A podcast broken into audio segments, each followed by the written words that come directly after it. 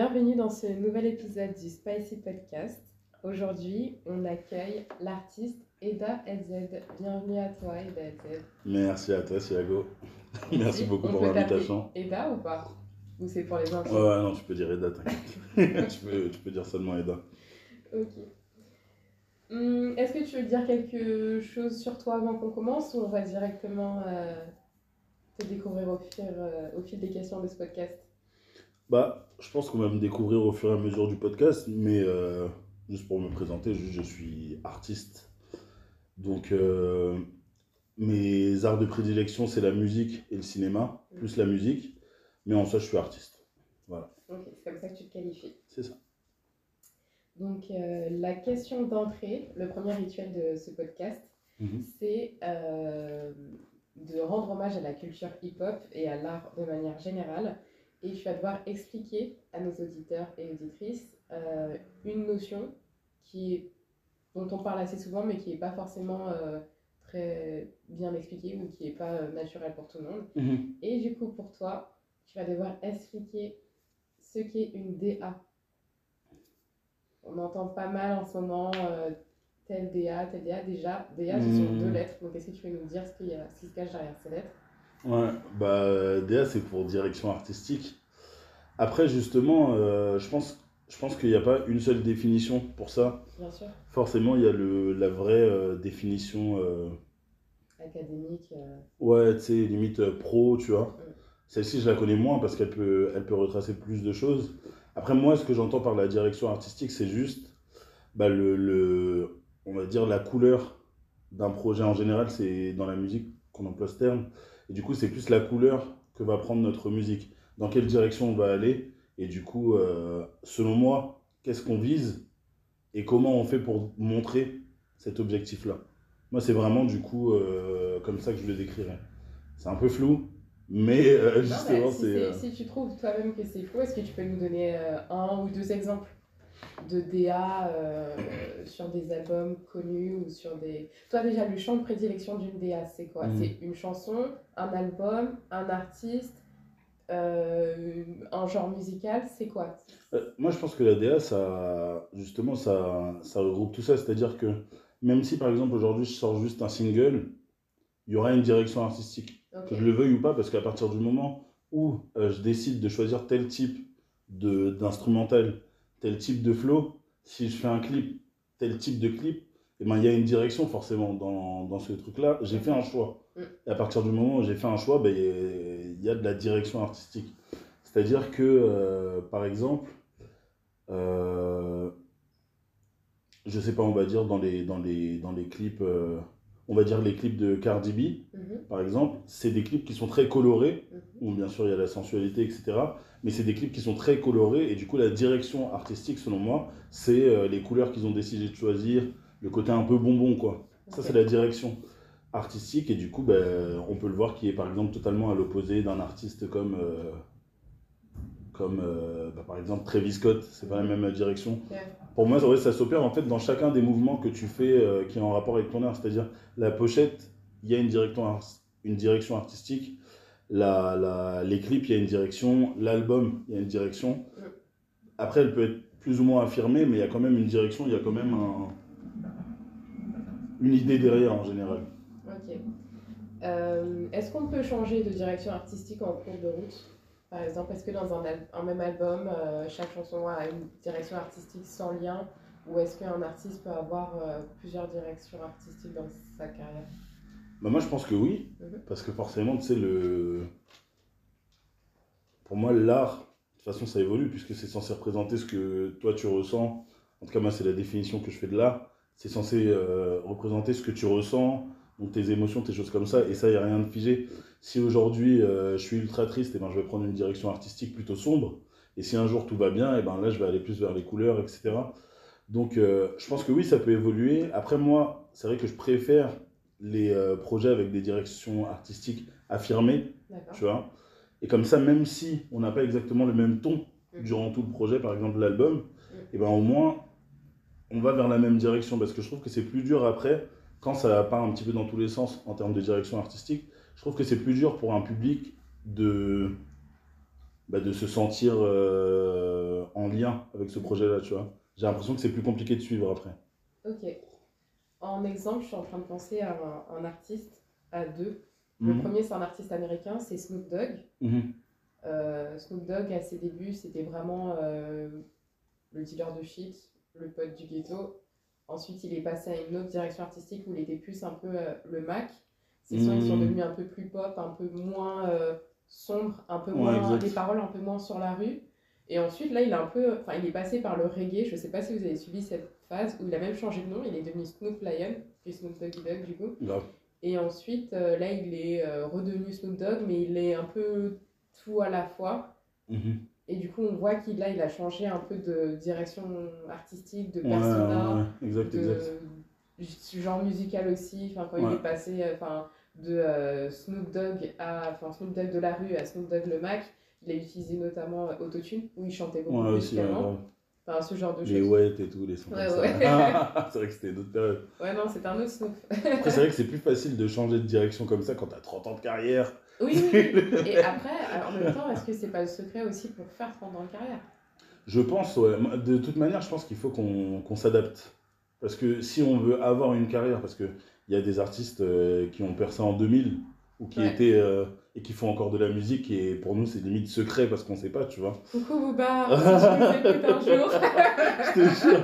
Il y en a qui ont commencé euh, et il y en a où ça réussit pas encore. Donc c'est toujours des acteurs, euh, en- enfin des, des, des artistes en activité. Mais euh, je pense que de toute manière, si tu veux rayonner, eh ben, c'est un phénomène social. Mm. Ça veut dire que ça veut dire que tu attires aussi le public actuel. Et donc le public actuel, il peut pas demander les mêmes choses en 2000, même s'il demande les mêmes émotions, il va pas le demander avec par les mêmes billets. Ouais. Et ça veut dire qu'en 2000, il va pas demander pareil qu'en 2010, qu'il va pas demander pareil en 2020. Mais ce qui est intéressant avec, avec euh, Snoop, c'est que, alors qu'au début, c'était vraiment ouais, le garnement, le mec, Ouais. Et maintenant, c'est devenu le, sais, le papa sympa, tu vois. Ouais, ouais, ouais, c'est Il fait clair. des trucs pour les GPS, euh, les trucs. Le mec, Ah, dès qu'il pose sa voix quelque part, tu sais, c'est le truc qui fait rire tout le monde, etc. Trop. Mais c'est le mec aussi, tu sais, qui va se faire appeler par euh, le, le- le gouverneur euh, pour faire une intervention à LA, etc. Ouais, c'est ça, c'est ça, c'est ça. Il est fiable, tu Ouais, vois, genre, c'est un mec ouais, crédible Grave, grave, grave. toutes les strates de la société. Je te jure. Là, ce que je trouve aussi intéressant par rapport à ça, c'est que tu vois, Snoop, il est de l'époque euh, aussi des Biggie et Tupac, même si je crois qu'il arrive bah, après un peu. Ouais. Il arrive euh, légèrement Ah, C'est après. un petit Ouais. pour eux. Et, mais, euh, tu sais, l'image de Biggie l'image de Tupac, elle est restée Ouais. dans le marbre, tu vois. hein. Ouais, ouais, Ça se trouve qu'aujourd'hui, ce seraient des gars super sympas comme Snoop, tu vois. ouais. Ça se trouve qu'ils auraient totalement changé, etc. On sait pas, sauf que on les, on les, tu sais, on les. Maintenant, quand t'entends Biggie, Tupac, t'entends la rue, t'entends, bah, bah, tu vois. Alors que ça se trouve qu'eux aussi, ils auraient évolué, ils auraient vieilli, ils auraient euh, eu des leçons, ils, tu vois. Ça se trouve, ils auraient changé dans tout ça. Enfin, je, je trouve ça intéressant de voir, enfin, d'imaginer comment ils se seraient, comment ils se seraient acclimatés, tu vois. Ouais, c'est clair. Est-ce qu'ils auraient changé de direction artistique euh, Ouais. aussi ou pas? Parce que du coup, pour le coup, ils avaient des directions artistiques plutôt affirmées. Ouais, Euh, exact, exact, exact, exact. Bah justement, même Biggie lui aussi, il s'orientait vers le truc euh, Mac au euh, vers la fin de sa carrière, il était Alors, plus euh, en ouais, costume, en mais c'est parce qu'il est pas de. Enfin, il, faisait pas Il du. est pas Mac. Non Non, mais tu sais, c'est que Toujours le truc de Mac, c'est un- c'est vachement new-yorkais. Ah, je sais pas si tu vois le, le bling bling truc, et c'est pour ça que Mm. quand 50 Cent il a tout cassé. Mais c'est parce que même quand tu regardes Jay-Z, Hmm. il faisait du rap de rue, mais il avait un costard et il avait fumé Ouais, des cigares, tu vois. Ouais, c'est pas le gars avec le bandana, le baggy et tout ça, Ouais, c'était pas de parce que vois. c'est totalement euh, de provenance différente. un genre, un style, euh, tu vois. Hmm, Qui était propre, euh, ouais, c'était géographique limite. Ok, intéressant. Mais en parlant de DA et de, de genre, on va rester aux États-Unis. Par exemple, euh, la drill, Mhm. qui je trouve a une DA hyper forte et que limite, quand tu rentres pas dans, dans cette DA-là, les gens arrivent encore à peu près à se questionner sur est-ce que tu es un artiste drill ou pas. Hmm. Typiquement, euh, euh, c'était euh, Orelsan qui disait Moi, ça fait longtemps que je fais de la drill. Si on Mhm. écoute la prod, parce qu'en fait, dans le rap, assez souvent, pour savoir à quel genre ça appartient, il faut écouter la prod en fait. Ouais, ouais. Et il dit ça fait longtemps que je fais de la drill, mais comme je porte pas de cagoule et que euh, je lève pas du pied quand je danse, eh ben on considère pas que c'est de la drill. T'en ouais, quoi, ouais, je vois. Bah, tu sais, c'est une question que je me posais récemment, pas sur la drill, tu vois. Mais euh, moi, je pense que, que les styles musicaux, ils ont leur. euh, tu sais, ils ont leur. euh, Code. leur bah oui, ils ont leur code. Et même si forcément, parfois ça peut être un peu hybride et tout, par- je trouve que les, ces codes, ils sont quand même importants pour qu'on puisse les, les définir comme ça, tu vois. C'est pour ça que, même si le rap, c'est en train de s'ouvrir, et donc c'est c'est en train de devenir, c'est même plus, c'est même plus vraiment un style musical, justement, la drill fait partie de ça. Ouais. Maintenant, c'est un grand, c'est un grand classeur, le rap, tu vois. Mais c'est pour ça que, tu vois, pour, euh, pour faire un cliché, quand tu vois des, euh, des, euh, un Jean-Paul qui vient de, de Neuilly-sur-Seine, Ouais. qui va rapper, Ouais. par rapport au code dont toi tu t'es habitué, c'est bizarre. C'est comme par exemple, là, imagine, tu fais les mêmes sonorités que le RB, Ouais. sauf que tu parles de politique et pas d'amour. Ouais. Tu vois? Ouais, C'est comme. C'est comme euh, tu sais, ouais, c'est des codes qui viennent de certains endroits. Par exemple, euh, euh, du coup, moi je suis à moitié antillais, tu vois. Mm. Et euh, chez nous, l'amour, on l'exprime avec le zouk, Mm. musicalement, tu vois. En Afrique, ça va être autre chose, tu vois. Mais ça veut dire que le zouk, c'est comme ça qu'on le représente. Mais si là, aujourd'hui, tu prends les mêmes sonorités et que euh, tu parles de rue sur des sonorités zouk, ça représente qu'une. euh, tu vois, au final, la sonorité, ça fait partie de, de quelque chose. C'est pas, euh, c'est pas juste la musique qui définit quelque chose. Donc pour moi, non, Orelsan ne faisait pas de drill. Tu vois, il, faisait, il utilisait peut-être ces musicalités-là, mais il faisait pas la drill comme on l'entend aujourd'hui, avec euh, bah, du coup Pop Smoke qui a repris le truc et tous les, tous les, les euh, Britanniques qui ont repris le truc et qui ont du coup bah, défini ces codes-là. Tu vois, la drill maintenant c'est pas juste, c'est pas juste euh, un BPM, c'est pas juste. euh, Ouais, donc c'est-à-dire que vois, pour toi, en pour fait, moi. derrière un genre se cache plus un mouvement Ouais, ouais, ouais, exact. qu'un genre, enfin que euh, des sons. Oui, c'est ça, ouais, c'est ça. Un- pour Et moi, une un- technique de. de euh, Ouais, c'est pas parce que tu rappes comme ça que tu fais forcément euh, de la drill. en- Ça peut faire partie de tes inspirations et c'est ce qui va aussi peut-être créer des nouveaux genres, tu vois. C'est ce qui va aussi peut-être créer des nouveaux genres parce que toi, tu vas apporter ces sonorités-là dans un autre euh, style, tu vois. Bah, par exemple, je crois que la drill, les drums s'inspirent des drums dans les musiques caribéennes. Mhm. Pourtant, on dit pas que c'est de la dancehall, Ouais. tu vois. Ça a servi Ouais. à créer un mix avec autre chose. Et du coup, euh, oui, c'est donc je dis pas que c'est pas bien de dire je fais de la drill alors que tu t'appelles Orelsan, mais je trouve que que- qu'il y a qu'il y a ben, il y a plusieurs codes, tu vois, pour appeler. que sur une même prod, on peut appeler plusieurs artistes et selon toi, ils vont faire plusieurs euh, genres musicaux? Ouais, un peu, ouais. Pour moi, un peu, ouais. Pour moi, c'est un, c'est un peu ça, ouais. C'est un peu ça. Parce que selon ce, que- ce dont tu vas parler, ça peut ça peut ne pas être pareil du tout. Il y a des gens, par exemple, qui vont, euh, tu sais, des chanteurs de, de variété, Mhm. qui vont aussi utiliser des placements communs au rap. Ouais. Et donc, si tu prends juste la voix, tu te dis, mais c'est du rap, tu Ouais. vois? Mais non, c'est ça ça ne l'est pas, c'est une inspiration. Ça peut créer d'autres choses, mais pour moi, j'avoue que. Après, bien sûr, je ne vais pas faire l'extrémiste, euh, tu vois. Je vais pas dire, Hum, lui, il porte pas de bandana, on peut pas dire que c'est de la drill. Ouais. Tu vois Ouais, ouais. Ah non, pas non, c'est pas de- Ouais, je te jure. C'est Non, pas, pas non plus ça, mais, euh, mais euh, globalement, il y a des, il y a des, je trouve qu'il y a des, des choses qui définissent aussi un mouvement, euh, un mouvement, un style musical, ouais, c'est pas juste le son. Et du coup, ben, ça, ça peut nous donner des billes pour euh, tout ce qui est direction artistique, justement. C'est que la direction artistique, finalement, d'un projet musical, ça va pas être uniquement le genre musical, Ouais, ouais, ouais, ça exact. va être aussi des, des codes. Toi, ta direction artistique, tu la définirais comment? Moi, ma direction artistique, quand je pense direction artistique et, et que je la mets du coup sur mes projets, je vais plus essayer de, du coup, de représenter ce que moi je vais exprimer, donc mes émotions, à travers par exemple des couleurs Mhm. qui vont euh, tout de suite un peu rappeler euh, la chose. Et ça veut dire que euh, selon, le, selon les, les, quand tu vas voir des clips ou des pochettes ou des choses comme ça, tu peux déjà situer un peu mon mood. Excuse-moi, tu vois, par exemple, je vois que, enfin moi je pense que ce qui fait qu'on kiffe les musiques, c'est notre sensibilité, notre rapport Mhm. à ce truc-là, tu vois. Et ça veut dire que, par exemple, moi je fais, je fais des sons quand même qui sont assez mélancoliques, notamment sur mon précédent projet Strato. Ouais. Et euh, tu as, il y a une couleur forte de bleu.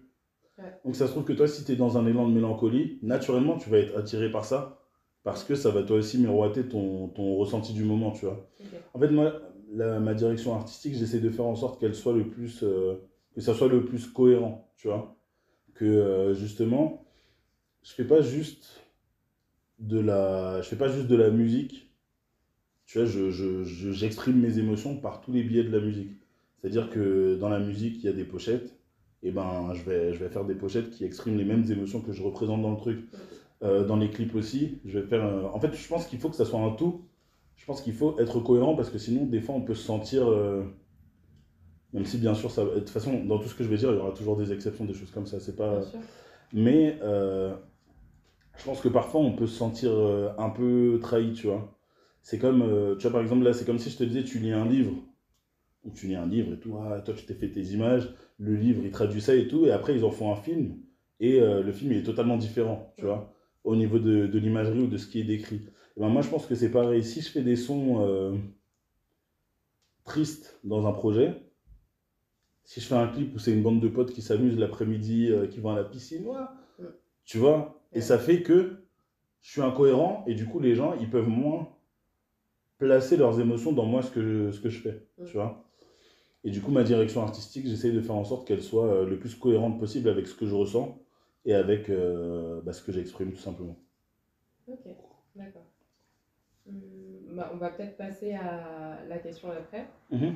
Quel est l'artiste, ton premier artiste préféré de toute ta vie? Le premier que je qualifierais vraiment de euh, préféré? Non, pas. Non, vraiment, vraiment. Non, hein. parce qu'il y a des gens qui, qui commencent à dire non, mon premier artiste préféré de toute mon existence, c'est euh, Kenny West. Genre, avant ça, j'avais pas d'artiste préféré et C'est. Lil Pump. non, mais c'est ça, tu vois. Avant ça, j'étais en non, stand-by. enfin, ouais, voilà, clairement, c'est. Voilà. Non, franchement, le premier que j'ai considéré comme préféré, il est. je- bah, je vais te dire, et tu vas me dire c'est lequel, euh, tu vois. Ah ouais, je vais te dire si tu me mens. Le premier dis-moi, dis-moi. Euh, non, en fait, le premier single que j'ai acheté, c'était euh, euh, Cry Me a River de euh, Justin Timberlake, tu vois. Ce son-là, pour moi, c'était une dinguerie, tu vois. C'était une dinguerie, dinguerie, dinguerie. Je te jure. Et c'est un. Franchement, c'est un son que j'ai chéri. C'est un son que j'ai chéri, vraiment. À tel point que, euh, je sais pas pourquoi, ma grande sœur avait un pote qui avait l'album dans lequel il y avait Cry Me River. Et il voulait me l'échanger contre mon, contre Single mon single, ouais. et moi, j'étais petit. Genre 8 ans, 9 ans, un truc comme ça. Et je comprenais pas c'était quoi single, truc. Ouais, J'ai dit, attends, en gros, là, il veut que j'ai plus ma musique. ouais, ouais. Après, elle me dit, mais si c'est pareil, il y aura dedans aussi. Je dis, non, non, non, non, non. Alors que j'aurais eu toutes les musiques. Et au final, dans ce projet-là, il y avait tellement de sons de ouf, tu vois. Mais euh, donc, ça, c'est le premier truc que j'ai vraiment kiffé. Après, quand j'étais petit, euh, celui qui passait beaucoup à la télé et que je kiffais de ouf, euh, c'était Michael Jackson, Ouais. tu vois. Lui, c'était c'était euh, c'était dinguerie. Mais je réfléchissais pas encore à quel était mon truc préféré. Ouais. Ça veut dire que. Ça s'imposait ça. Ouais, voilà. En plus, en même temps, à l'époque, Ouais, le canal musical c'était MTV. Et Michael Jackson, le mec. Euh, le roi de MTV. ouais, c'était le roi d'MTV, donc t'en mangeais. Et, et même ce qu'il faisait, c'était quand même incroyable. Bah, Mais- Visuellement parlant, c'était le c'était plus télévisuel. Ah, télévisuellement friendly, on va dire. euh. Ouais, grave, grave. Franchement, c'était très très fort. Mais du coup, tu vois, même si c'était une évidence, du coup, je me disais pas, ouais, c'est qui mon artiste préféré? Et mon premier artiste préféré dans lequel j'ai commencé vraiment à me dire, euh, lui, c'est dinguerie et que je sens que Limite, je t'as envie de lui m'identifie. et tout. Quand enfin, quand Ouais. c'est un peu ça. Tu vois. Ouais, ouais, bah c'était, c'était, euh, ça c'était euh, Booba en 2008, 8 ou 7, Booba 2008 ou 7, tu vois. Quand j'ai commencé à, Donc, à écouter euh, euh, Westside, ouais, Westside et, euh, et, euh, et vas 09 aussi. En fait, 09, porte d'entrée, j'ai quelques autres sons, Ouais. et là, bah, je me suis tout mangé, tu vois. quel âge? Euh, 2008, j'avais 14, je crois. 13, entre, entre 12 et 14 ans, c'est là que j'ai commencé à. Entre 12 et 14 ans, c'est là que j'ai commencé à, à, à manger ça. Et du coup, le premier que j'ai vraiment cité comme étant mon artiste préféré, ouais, c'était Booba. Bon, ok, d'accord. En plus, même quand j'étais à l'école, quand j'étais petit, quand on charriait les gens, on disait, euh, tu vois, par exemple, là, on va te faire un truc et tout, tu Ouais. commences à t'énerver et on disait, n'est pas la haine, Ouais, tu vois. Du coup, Ils sont garde la paix. Ouais, tu vois, il y a toujours ces petits trucs-là. Et je savais pas vraiment qui c'était. Et là, quand j'ai après, j'ai redécouvert, j'ai dit, ah ouais. Il y a plus tendre enfance qui m'a influencé, tu vois. C'était-. Donc, ouais, ouais, B2O, ouais. Mais désolé. Et du coup, tu trouves qu'il t'influence aujourd'hui? Tu, tu, tu penses que ça, dans ta musique, on, on peut ressentir, il y a des restes de, de Booba ou pas? Ben, en, en fait, euh, étant donné que je l'ai découvert euh, à l'adolescence, donc déjà, il m'a, il m'a influencé par rapport euh, au but que je me suis fixé, tu vois, un Ouais. petit peu, au but que je me suis fixé. Et là, aujourd'hui, les choses qui m'influencent beaucoup par rapport à lui, elles sont moins musicales, même si j'aime toujours ce qu'il fait, mais Ouais. moi, je me suis affirmé. Entre-temps, j'ai eu d'autres influences, j'ai eu mon propre vécu, et du coup, euh, ça m'a orienté vers la musique que je fais aujourd'hui. Mais euh, en fait, euh, déjà, c'est déjà bah, toucher des sommets euh, qui n'avaient pas été touchés auparavant. Ça, euh, ça de Booba, c'est chaud. Et euh, il y a plusieurs choses, faut que je choisisse. Il y a plusieurs choses. Euh, en gros, Booba, c'est un des premiers, euh, un des premiers euh, hommes noirs que j'ai vu qui avait envie de réussir, qui a réussi et qui a dit qu'il a réussi. Ouais. Tu vois? Alors que même, euh, bon, déjà, et, et français en plus. Ouais. Parce que forcément, il y a des Américains qui le faisaient et tout. Mais tu vois, c'était moins, déjà, c'était moins proche et il y en avait peu. Mm. Quand moi, je comprenais et que je m'intéressais vraiment à la culture américaine, il y en avait peu que je, qui revendiquaient vraiment ça. Et Booba, en fait, ce qui m'a appris et ce qui m'inspire encore aujourd'hui, je pense, c'est le fait de ne pas avoir honte de vouloir réussir et de ne pas avoir honte de réussir non plus, tu vois. Mm. Le mec, il est là, il arrive, il dit Ouais, j'ai envie d'être à ce niveau-là, je vais être à ce niveau-là, et il le fait. Qu'est-ce Ouais. qu'il y a Tu vois Ouais. Et moi, c'est quelque chose que je trouve incroyable et j'ai pas eu d'exemple, d'autres exemples comme ça euh, dans, dans la vie. Et étant donné que moi, j'ai toujours un peu senti que j'avais des capacités, que je pouvais faire des choses, mais euh, j'ai l'impression que, tu sais, c'était. Faut pas trop déclarer, faut pas trop faire tout ça, tu vois. La- L'humilité française. Ouais, voilà, euh, l'humilité. euh, Mais non, mais non, mais j'ai pas révisé. Ouais, grave, grave, t'as grave. grave. Ouais, grave. Oh putain, ça c'est répugnant. Ce que tu m'as dit déjà, euh, ça m'a foutu. Non, mais c'est- vrai, en France c'est comme ça. hein. Tu peux me dire, non, les gars, j'ai révisé, mais moi je connais mieux. Je oh, expliquer à la maîtresse c'est quoi le cours. Je te jure, laisse tomber. Non, laisse c'est- tomber. mais non, c'est tu- révisé, je suis. Ah ouais. Tu sais, même, il y avait un truc qui m'avait frustré à un moment, parce que au bout d'un moment, à l'école, tu sais, je commençais à être. euh, je commençais à un peu trop m'ennuyer, et donc je m'en foutais, et donc, euh, tu sais, je révisais pas spécialement. Et donc, il y a un moment où j'étais assez euh, moyen à l'école, Ouais. tu vois. Et euh, il y a des fois où il y a des sujets qui m'intéressaient, et donc, je me mettais un peu plus, et j'avais de meilleures notes mathématiques, du coup. Et, euh, et euh, quand j'avais des bonnes notes, ou que les gens me demandaient les notes, et ben, si je vais leur dire j'ai eu un 16 ou un 17, Ouais. et on dire ah ouais, oh, genre t'as eu 17, non, c'est parti, ah ouais. Je suis en mode. euh, Merci les gars. je suis en mode et, et- et ça, et ça, et ça c'est un truc. cassos, comment Tu ça vois se fait, tu vois Mais, je me dis, mais à, quel, à quel moment suis-je tombé là, tu vois mais, mais même, je trouve que ça, tu vois, et ça, j'ai l'impression que c'est commun. C'est Ouais. juste que j'ai j'ai fait attention ce jour-là. Mais d'habitude, c'est quelque chose de commun. C'est, euh, tu vas avoir une bonne note, tout de suite, tu vas être traité d'un télo ou de ça Ouais. ou de ci. Oui, Ou oui. même si tu es très fort dans un truc, ils vont dire, ouais, mais. tu sais, Eh ben, non, en fait. Je peux être fort dans un domaine, je peux avoir des ambitions euh, euh, très hautes et euh, ne pas avoir honte de ça ou ne pas être décrit comme étant un mégalo ou un truc comme ça, tu vois. Ouais. Et, et aujourd'hui, du coup, Booba, il m'inspire beaucoup dans euh, justement euh, ce type de mindset. Même, il y a autre chose aussi, c'est que tu vois, B2O, il, euh, il, euh, bon, il fait souvent polémique, parce qu'il Ouais. dit souvent des choses un peu polémiques, Ouais. mais j'ai la sensation qu'il dit tout ce qu'il pense. Ouais. Tu vois, il nourrit pas euh, une pensée générale ou un truc comme ça. Si aujourd'hui, ce qu'il pense, ça va dans le même sens que euh, la pensée générale, et ben ok, mais il y a des fois où c'est pas le cas, et il va le dire quand même.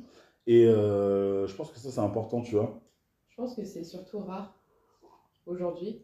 Ouais, encore plus qu'avant, j'ai l'impression. Euh, ouais, c'est euh, trop rare et du coup, en fait, on a l'impression que euh, euh, forcément, c'est que c'est quelqu'un de pas bien parce qu'en fait, on est tellement aseptisé à, à faire attention à ce qu'on dit, à tous avoir le même opinion Mhm. que dès que tu as une opinion différente, t'es Eric Zemmour, tu vois. Ouais, c'est ça, grave, grave, totalement. Donc, du coup, c'est vrai que euh, Booba, il a dit certaines choses et ben, du coup, il est un peu qualifié de. Enfin, il rentre dans la, dans la catégorie encore un fou malade.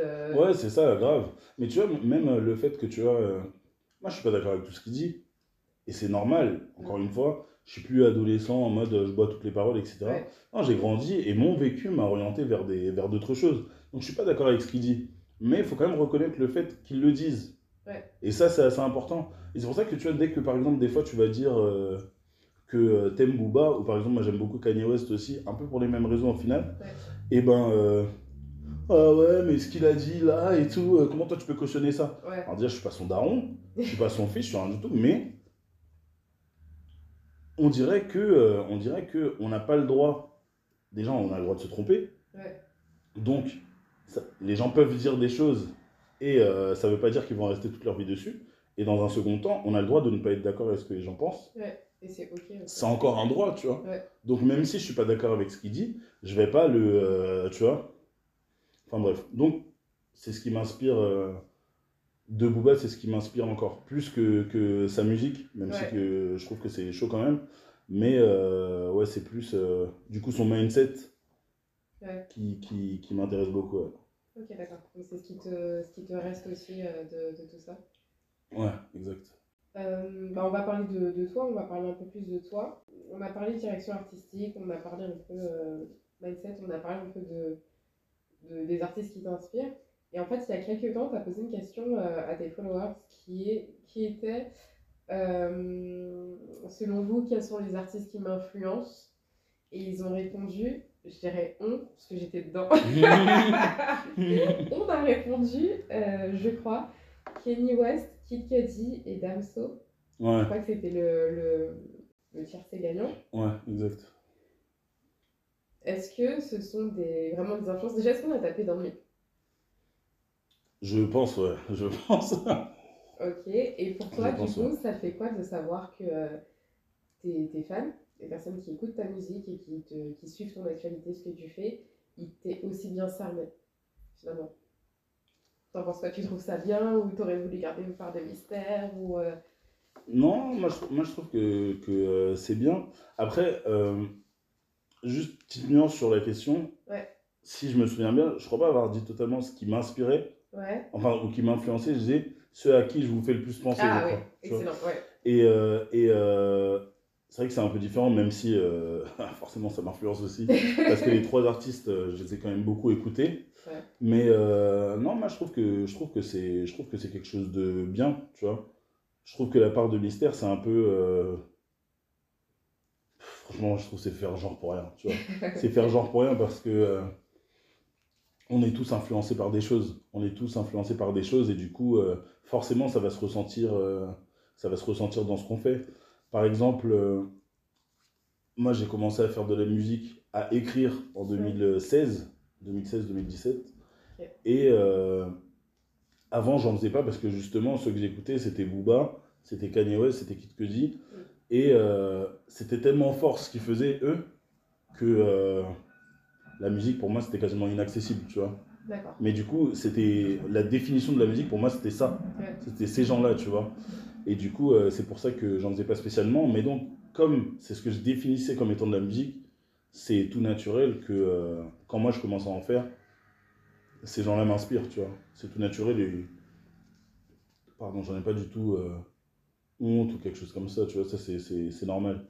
Mais ouais, effectivement, c'est assez, euh, c'est assez proche. Et ce que j'ai beaucoup aimé, c'est que aussi ces artistes-là, c'est des artistes qui, euh, qui expriment ce qu'ils ressentent, tu vois.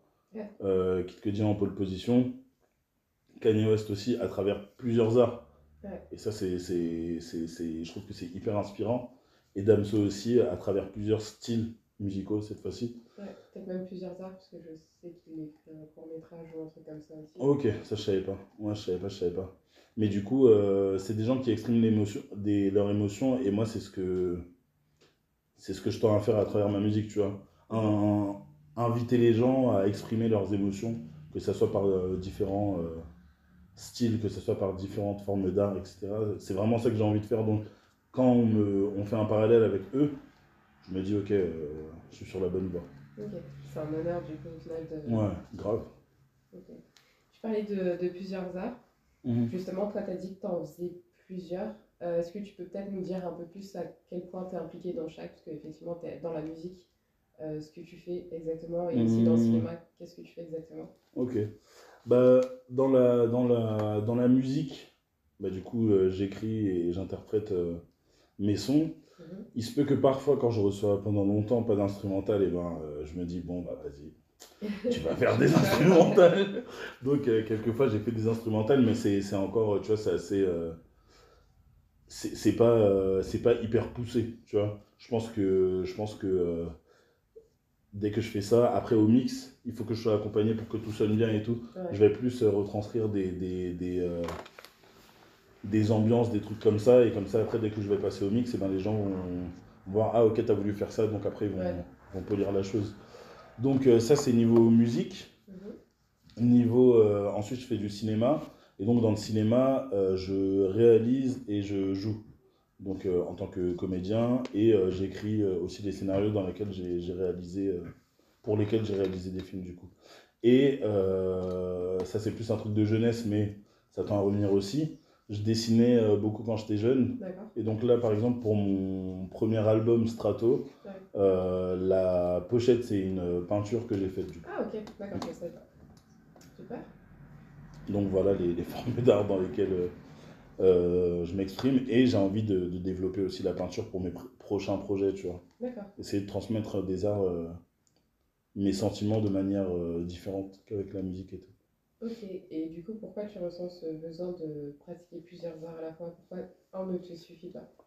Bah, tu vois, quand, quand, quand euh, tu m'as demandé de me décrire, je me suis décrit comme euh, étant un artiste. Et ça veut dire que moi, je, en fait, je suis juste quelqu'un qui a envie de, de m'exprimer. Je suis juste quelqu'un qui a envie de, de m'exprimer, juste quelqu'un qui a envie de, de, faire ressortir ce que je ressens. Et, euh, et il n'y a pas de, de, de genre, il n'y a pas de catégorie d'art pour ça, je pense. Parce qu'il y a des choses qu'on peut plus facilement exprimer à travers le cinéma, d'autres par la musique, d'autres par... Et, euh, et moi, j'ai envie de, de sortir, de, pas tout sortir, parce que ça fait trop genre, alors qu'en fait, je sais qu'il y a encore des choses que je n'ose pas sortir, forcément, tu vois. Je mais euh... vide, je vous ai tout donné. te... Alors que, alors qu'en fait, non. Et d'ailleurs, tu vois, ce qui est intéressant, c'est que dans le cinéma, moi, je le faisais, euh, je me disais, bon, vas-y, c'est l'occasion de montrer euh, un peu, même de fantasmer un peu, tu vois. Et euh, j'ai réalisé mon premier vrai court métrage, premier et dernier, du coup, qui s'appelle Rédemption. Et quand j'ai fait une projection, il y a eu un question-réponse après. Mm. Et les questions que les gens posaient par rapport au film et par rapport à moi, etc., et eh ben, je voyais que dans le film, quand ce qu'ils avaient vu, ça, ça reflétait des choses de moi, tu vois. Alors que ça, c'était pas voulu. Mm. Et donc, j'étais en mode. Euh, oh, tu vois C'est-à-dire que même quand j'ai l'impression de fantasmer quelque chose, forcément, il y a des choses qui ressortent et, au final, tu te mets à nu, tu vois. Et donc, c'est ça que j'ai trouvé euh, intéressant aussi dans le cinéma, c'est que tu as l'impression de choisir qu'est-ce que tu vas ressortir. Bon, là, je vais sortir ça, là.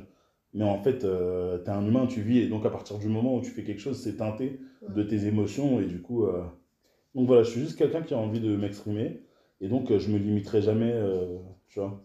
Moi, j'ai envie de faire, j'ai envie de faire des, des, des vêtements, j'ai envie de faire des peintures, j'ai envie de faire des expos, j'ai envie de faire des, des, des, des concerts avec quelque chose de, de, avec une scène qui est réfléchie. Ouais. J'ai envie que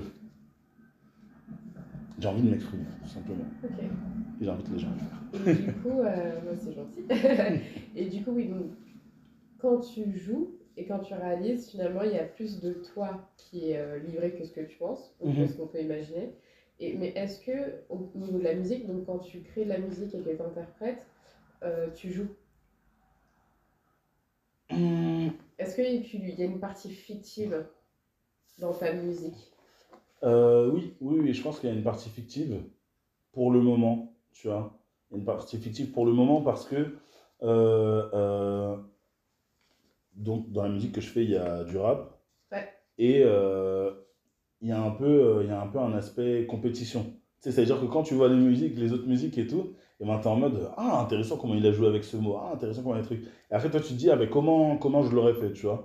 Et donc sur les sons où je suis plus ego trip, donc j'arbore plus le personnage euh, Targa, et ben j'abuse le fait de, euh, de justement jouer de ces mots-là, j'abuse le fait euh, d'être le meilleur, j'abuse tout ça, tu vois.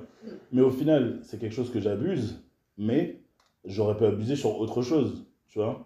Donc si par exemple là, j'abuse en disant euh, je suis numéro 1, etc. et que c'est le personnage que je vais jouer, entre guillemets. J'aurais pu choisir plein d'autres persos. Ouais. Et ben le fait que j'ai choisi ce personnage-là, ça retranscrit quelque chose de moi.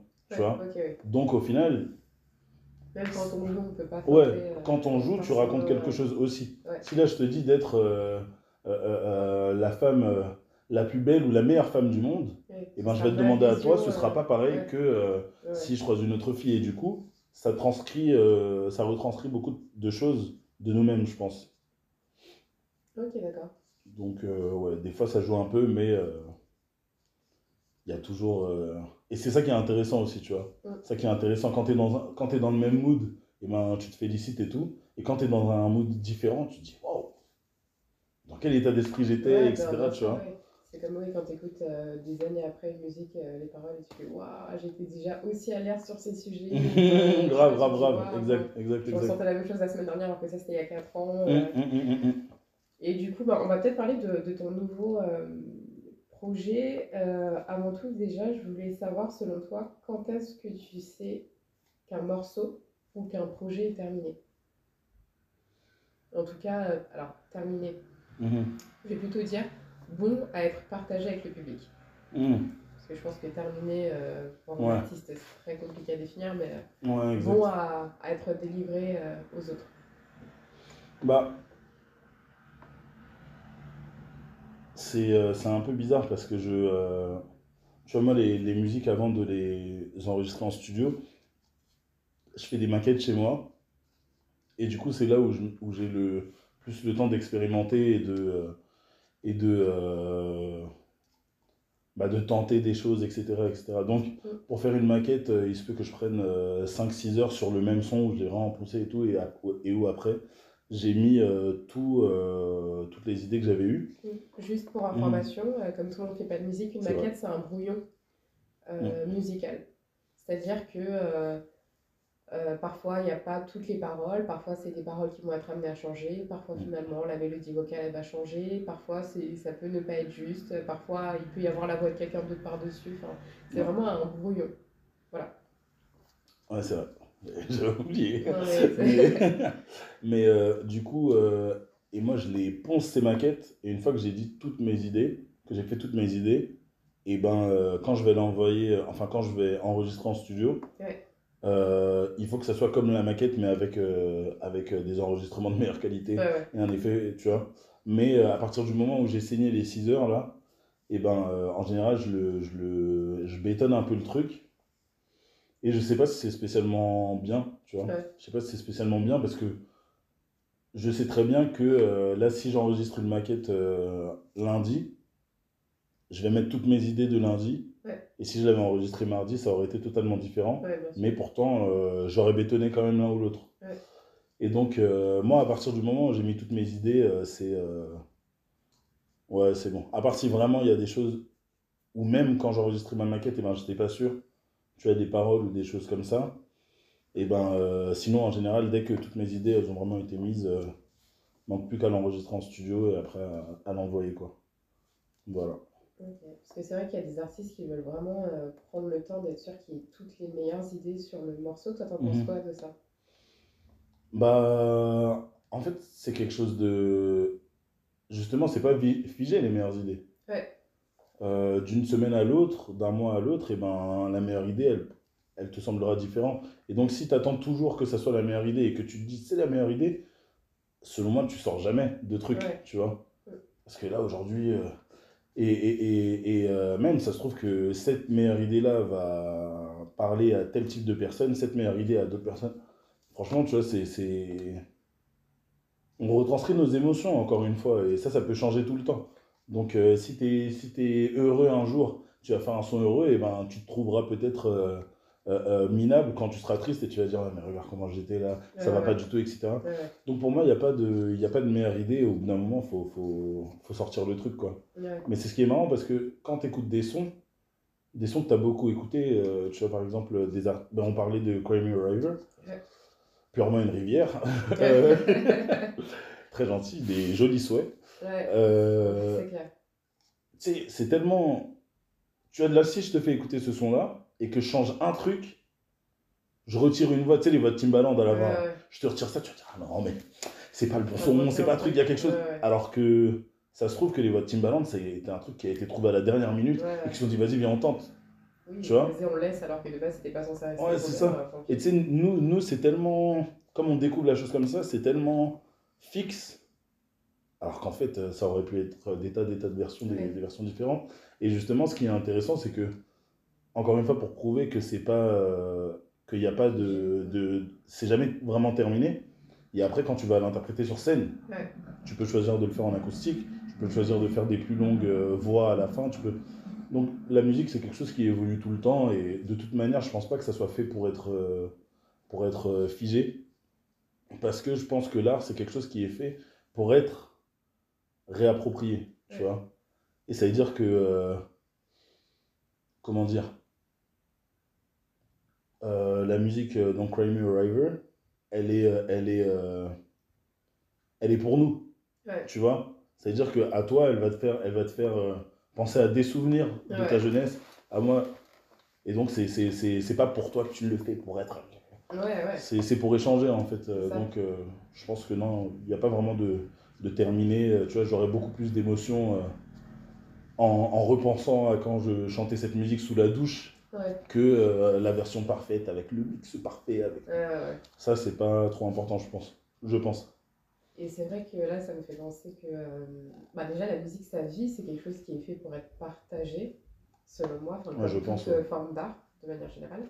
Et c'est vrai que, euh, bah, pour s'il y a des artistes euh, qui nous écoutent et qui se disent non, mais je veux quand même que ce soit la version parfaite, parce que si jamais, je sais pas, je me fais découvrir et que c'est le hit de ma vie, etc., bah, la musique, sa vie. Donc en fait, euh, des idées, il y en aura plein, parce qu'il y a vous, votre interprétation, et puis il y a le public, les gens, ils vont l'interpréter. Ça se trouve qu'il y a quelqu'un qui va faire une cover de votre musique qui aura une plus belle voix que vous. Ça se trouve qu'il y aura un remix de qui ouf. va être plus écouté que votre version euh, première. Ça se, trouve, ça se trouve que ce que vous allez faire, si vous êtes beatmaker, imaginons, bah, le, la prod que vous allez faire, elle va être samplée. Et que ce que vous allez être sans, parce que la, le bout qui va être samplé, ben, finalement aura peut-être plus de succès que le vôtre, etc. Si c'est une question Ouais. de succès ou quelque chose comme ça, ben, ainsi va la vie. Vous pouvez être content de vous dire que vous avez été samplé par quelque chose qui sera écouté euh, par les petits-enfants de vos petits-enfants et que Ouais. c'est génial. Mais en tout cas, euh, il ne faut pas hésiter à exprimer des choses parce que de manière. Enfin, voilà, la- l'art, c'est exprimer quelque chose. Et justement, je trouve que notre société, et que juste- jusqu'à présent, je pense que l'humanité souffre de ne pas assez euh, extérioriser Ah, je suis tellement ce qu'elle ressent. Et que Grave. justement, la, la musique, on a cette chance de pouvoir extérioriser et que les gens sont plutôt OK pour recevoir cette extériorisation. Ouais, exact. C'est pas de la violence enfin, physique ou autre chose qu'on souhaite extérioriser et qui serait plutôt mal reçue et mal perçue. Là, c'est de la musique, quoi. Grave, totalement d'accord avec tout ce que tu as dit, grave. Euh, grave, grave. n'hésitez pas euh, à lâcher vos projets, à, à même dessiner ceux qui font d'autres d'autres formes d'art, n'hésitez pas. Surtout, surtout que, euh, en fait, moi je pense que réfléchir à l'aspect euh, parfait de la chose pour le public et pour comment il va le recevoir, Ouais. je trouve que c'est pas que c'est pas le bon le bon angle de vue. Ouais. Parce que moi, je pense qu'il faut d'abord penser à ce que toi, tu as envie de, de retranscrire et d'extérioriser dans tes émotions. Donc je pense que la seule question valable, c'est est-ce que là, à travers cette musique, j'ai exprimé toutes les, les émotions que j'avais envie de partager dans ça? Parce que sinon, on va faire que se brider. Oui, Si on pense au clair. public, on va faire que se brider, on va, et on va faire de la musique, euh, de la musique bonbon euh, qui n'a pas vraiment de... Et surtout que le public, c'est quelque chose qui est très euh, volatile Mhm. et versatile. Et en fait, il y a beaucoup d'artistes qui font ça et qui se trompent, en fait. Bah oui. Et rien de pire que de se dire que vous aviez une idée en tête, que vous l'aviez travestie pour plaire aux gens et qu'au final, elle ne plaît pas. Ouais, ouais. Alors que euh, ça se trouve qu'au final, l'idée initiale, elle aurait pu. Enfin, du coup, vous imaginez à quel point vous vous mettez euh, mal, en fait. Enfin, c'est se créer du mal-être, en fait, je trouve, euh, que de faire des choses comme ça. Donc, euh, on bannit, euh, on bannit ça. le bon. je pense pas que ce soit le bon. Et euh, donc, toujours du coup sur, sur ton projet, donc tu disais que jusqu'à présent, surtout euh, Strato, du coup, qui est le projet euh, précédent, c'est vrai que c'est plutôt mélancolique. Celui-là, j'ai trouvé plus solaire. Je l'ai ouais, trouvé plus lumineux, je l'ai trouvé plus jaune que bleu. Mhm, ouais, ouais, exact, exact. Bah, en fait, il est, il est plus solaire parce que il est, il est censé euh, faire un pas en arrière par rapport euh, à Strato. D'accord. Justement, euh, je pense que Strato, c'est bien parce que euh, j'exprime mes émotions, donc j'en suis vraiment fier, tu vois. Je Ouais. kiffe. Et euh, je pense que Strato, ça fait partie d'un voyage. Justement, bah, la, la stratosphère, du coup, Ouais. c'est. euh, De toute façon, bah, c'est Guerrier Cosmique, Ouais, donc qui est mon, mon, euh, un de mes alias. Et je sors de cette atmosphère terrestre, etc. Et donc, j'exprime un petit peu ce qui fait que j'en ressors. Mais le prochain projet qui va sortir, c'est un pas en arrière parce que c'est vrai que Strato, il peut être assez personnel. ouais, Et donc, euh, on peut aussi ne pas comprendre, tu vois, euh, pourquoi je pense ça, etc. Tu vois. Et, euh, et donc là, ce projet-là, justement, c'est un pas en arrière. On va dire que c'est le mois de 22 ans, tu vois. Et c'est le mois, du coup, qui se pose moins des questions existentielles. C'est le mois qui, qui, qui, qui s'amuse plus et qui s'intéresse plus au fait de s'amuser, qui est plus... euh, bah, qui pense plus à ce genre de choses, tu vois. Et après, justement, ce projet-là, il est censé montrer comment je suis passé d'un état à l'autre de cet état de, de, de, de joie euh, festive, de, de, vanité, de choses comme ça. Ouais. Comment j'ai fait pour arriver un petit peu à, à, à Strato et comment j'ai fait pour être un peu plus euh, mélancolique, tu vois. C'est un peu ce parcours que j'essaye de, de montrer. Mais euh, tu l'as écrit après. On est d'accord. De... Les paroles, tu les as écrites après avoir écrit Strato. Oui, oui, oui, oui, oui, exact, exact. Ok. Parce que justement, moi je trouve qu'il y a quelque chose qui, euh, qui revient. Mhm. C'est le fait que euh, on sent. Alors, ça, c'est des thématiques que tu as déjà abordé un peu, l'aspect un peu. euh, c'est pas la frustration, peut-être la déchéance, je sais pas si j'ai les bons mots, Mhm. Mais une certaine. euh, un- une sorte de point de non-retour, un Mhm. peu. Mais là, je trouve qu'on sent quand même beaucoup l'idée de. Euh, T'aimerais aller quelque part, mais tu sens qu'au final, euh, ça va pas se faire. Mhm. Ah ouais? Ok, Ouais. intéressant. Et euh, mais tu vas quand même essayer d'y aller, mais que en fait tu commences à perdre un peu euh, en naïveté ou en. Il n'y a plus justement cette euh, flamme Mhm. et insouciance en fait où euh, il manque. euh, Enfin, il y a pas, pas il manque, mais c'est qu'il n'y a plus une complète insouciance. Mhm. Et du coup, c'est pour ça que je me dis, on sent peut-être que du coup, tu l'as pas écrit avant Ouais, ouais, ouais, non, c'est clair, c'est clair, c'est clair. C'est clair, c'est Et clair. du coup, tu vois, tu, Mm. on sent que t'es, t'es- En plus, après, c'est vrai que je te connais euh, à côté, donc j'ai déjà eu cette conversation euh, Mm. avec toi, mais ça me fait penser du coup à cette conversation qu'on a eue sur le fait qu'à partir d'un certain âge, donc qui n'est pas 22 ans, mais plutôt 25-26, Mhm. qui est que tu ne fais plus partie de la catégorie espoir de la vie, Ah, et que du coup, quand tu te lances dans un projet, les gens te regardent un peu en mode. euh, Ouais, euh, enfin, tu perds un peu ton temps, va faire des sous, va t'acheter une maison, va faire Ouais, exact, un vrai exact, truc de ta vie, tu vois. Mhm. Là où euh, peut-être qu'entre euh, tes 18 et euh, 22 ans, on t'aurait dit mais non mais vas-y, allez, essaye, au pire t'auras encore le temps de te Mmh. rattraper, etc. Ouais, exact, exact. Ouais, c'est vrai, bah, si je devais faire un parallèle avec euh, mon parcours à moi, Ouais. euh, le truc c'est que. euh, comment, comment le dire? Tu sais, j'ai, j'ai, j'ai, euh, je sais pas si c'est les gens ou si c'est moi, tu vois, si c'est mon entourage ou si c'est moi, mais euh,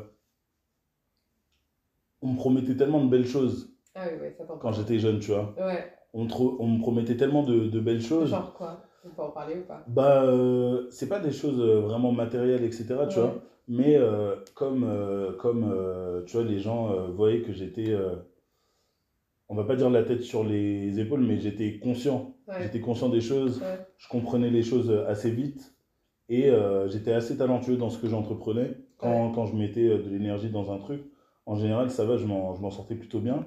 Et du coup, euh, eh ben, on me, on me, on me félicitait souvent ouais. tu vois. Et donc, moi, ce que je comprenais à l'époque, c'était que, euh, bah, pardon, si tu es talentueux dans, dans, dans des choses comme ça, et qu'en plus, tu es souvent talent- talentueux dans des choses, et ben forcément, il y a la réussite qui va venir, tu vois. Ouais. Et donc, euh, peut-être que je m'asseyais un peu plus sur mes lauriers, parce que je savais, c'est comme si je savais que les choses allaient arriver. Et euh, au bout d'un certain moment, et ben, toi, tu es dans ton attente, Ouais, et les choses ne sont pas arrivées, et t'es en mode euh, Hmm. Les gars, tu sais, tu rentres chez toi, t'attends. la- C'est ton anniversaire, tu rentres chez Ouais. toi, t'attends la surprise. Ouais. Pas de Mais surprise. Et donc, tu vas la chercher toi-même, tu vois. Donc, déjà, il y a le fait de se, de, de se rendre compte de ça. Et même aussi, euh, il y, a, y a dans le projet aussi, ce dont je parle euh, beaucoup, c'est le fait que euh, j'ai la sensation que les choses que j'appréciais ou que je, on peut dire que je visais un peu à l'époque, Ouais. eh bien, c'était, bah, c'était pas réellement ce que je voulais. Ouais. Tu vois, c'était pas réellement ce que je voulais. Et donc, les choses que j'appréciais et que je, que je, dans lesquelles je m'amusais, j'ai l'impression que c'était des, des phases où je n'étais pas totalement moi-même. Ouais. Tu vois euh, Ou, euh, je projet. Ah bah, C'est bien. J'ai l'impression que c'était des choses où j'étais pas totalement moi-même. Et donc, il y a même des phases euh, dans ma vie où, où bah, je remettais en question tout ça et où je me disais, euh, mais est-ce que les choses que j'apprécie, là, que je semble apprécier en, en groupe, etc., est-ce que, est-ce que, euh, est-ce que j'ai, j'ai menti tout le temps? Et du coup, je tu sais, tu remets même en question Ton identité. Bah, ton ident... au final, ton identité, euh, ouais, un peu, forcément, mais tu remets même en question les bons moments, tu sais. Ah, ok, ouais. Parce que du coup, quand tu repenses au truc, tu dis, ah ouais, les meilleurs moments de quand tu étais jeune, Ouais. ah mais là, est-ce que j'étais totalement sincère? Ouais. Pas totalement, donc c'est des bons moments dans la... Dans, dans, dans... C'est des bons moments dans la... Dans la... Pris dans le moment, à l'époque, dans les conditions initiales. Ouais, c'est ça, tu vois. Mais, mais c'est- pas totalement toi, tu vois. Ouais. Tu sais, c'est comme, euh, c'est comme, euh, il y a quelque chose euh, que moi j'apprécie pas trop dans ce qui se fait actuellement. C'est, tu vois, dans les couples, Ouais. des Oh couples qui ont 5 ans. Non, T'inquiète, je vais aborder vite fait. Je vais juste passer euh, vite fait, après, je vais t'inquiète, tu vois. Vas-y, on Tu vois? Mais, Montez-le mais- sur mais- Là, c'est parti mettre les écouteurs, tu vois. Alors, non, mais tu sais, ça, ça va être les couples qui ont 5 ans, tu vois, et forcément, euh, il y a un, un rythme qui s'est installé et tout. Ouais. Et, euh, et euh, ils vont dire, quand ils vont parler à leurs potes ou des trucs comme ça, ou même à leurs partenaires, ils vont dire ah, Je regrette, enfin, je suis nostalgique de l'époque de, notre, de nos débuts. C'est les premiers jours, Ouais, ouais. c'est les premiers trucs, tout ça. Alors que ces premiers jours-là, c'est des moments où tu mens. De ouf. C'est des moments Ah, où tu mens. je Tu sais, c'est des moments où de tu, où tu rigoles. Oui, Tu sais, alors c'est des moments où tu trucs. C'est des moments où, où tu peux pas péter, où genre, genre, alors euh, que. grave, tu sais, et, c'est tous ces moments-là. Et comme tu es dans cette euh, fantaisie, parce que toi, tu essayes de plaire, je dis pas que c'est mauvais, Oui, mais tu montes tes bons côtés, c'est la séduction, c'est comme ça. Mais c'est pas comment tu es vraiment. Ouais. Et donc, regretter des moments où toi, t'as menti, ou ton partenaire t'a menti, Ouais, pour moi, ça remet en question, euh, au final, ton couple, c'est quoi. Tu vois? Qu'est-ce que tu apprécies vraiment? Tu apprécies un mensonge ouais. Eh ben, c'est un peu, euh, c'est un peu le, le- le- la vision que j'avais. Je pourrais même dire que j'ai, c'est de quand je regarde comment je m'amusais et tout, je me disais mais là c'était pas totalement toi, tu vois. Ouais. Donc ça remet euh, quelque chose au niveau de la légitimité des bons moments que j'ai passés, tu vois. Ouais. Et du coup forcément, eh ben, c'est pas le truc euh, le plus joyeux et c'est ce qui amène justement à ce que je sois un peu plus mélancolique aujourd'hui, tu vois. Après, la nostalgie, ça a toujours tendance à idéaliser euh, le passé. Et de toute façon, le cerveau est fait comme ça pour, euh, on va dire, euh, gommer un peu ce qui est plus douloureux et plus Mhm. moche, etc. Mais c'est vrai que quand on regarde, les gens ont toujours tendance à, à un moment donné, s'arrêter à regarder vers le passé et dire Ah, mais c'est vrai que c'était pas mal. Enfin, on en parle euh, même maintenant, on va parler du Covid, on va dire Ah, qu'est-ce que c'était bien, tu vois. Et c'est vrai qu'il y avait des aspects cool c'est vrai qu'avoir une pause, tout le monde en même temps dans la vie, etc., il y avait des aspects cool, mais il y avait des aspects où tu pouvais pas voir ta famille, il y avait des gens qui mouraient tous les jours Ouais, et ouais, euh, c'était bombardé à la aussi, télé, ouais. voilà. Tu pouvais pas aller faire tes courses, euh, voilà, enfin, c'était quelque chose de particulier, mais c'est vrai qu'il y a une nostalgie qui s'installe et la nostalgie a cet, es- a cet effet-là de gommer un peu tout ce qui était pas hyper cool en fait, euh, Mmh. au profit de euh, quelques aspects sympas. Ouais, ouais, grave. Bah là, justement, ce projet, euh, c'est euh, c'est ça que je veux, c'est ça que je veux imaginer, le, cette phase de transition où, euh, où bah, justement, c'est, c'est, ce, ce regard-là change. Ouais. Bah ouais, voilà. Je pense que c'est tout simplement vieillir, même s'il y a des gens qui ne le font pas de cette manière, etc. je pense qu'on on aborde un peu cet aspect-là. En gros, comment on est passé du personnage de Targa, Ouais. donc qui est plus dans, dans le turn-up, l'ego trip, etc., Ouais. au personnage de guerrier cosmique qui va plus loin dans les, dans les pensées, quoi.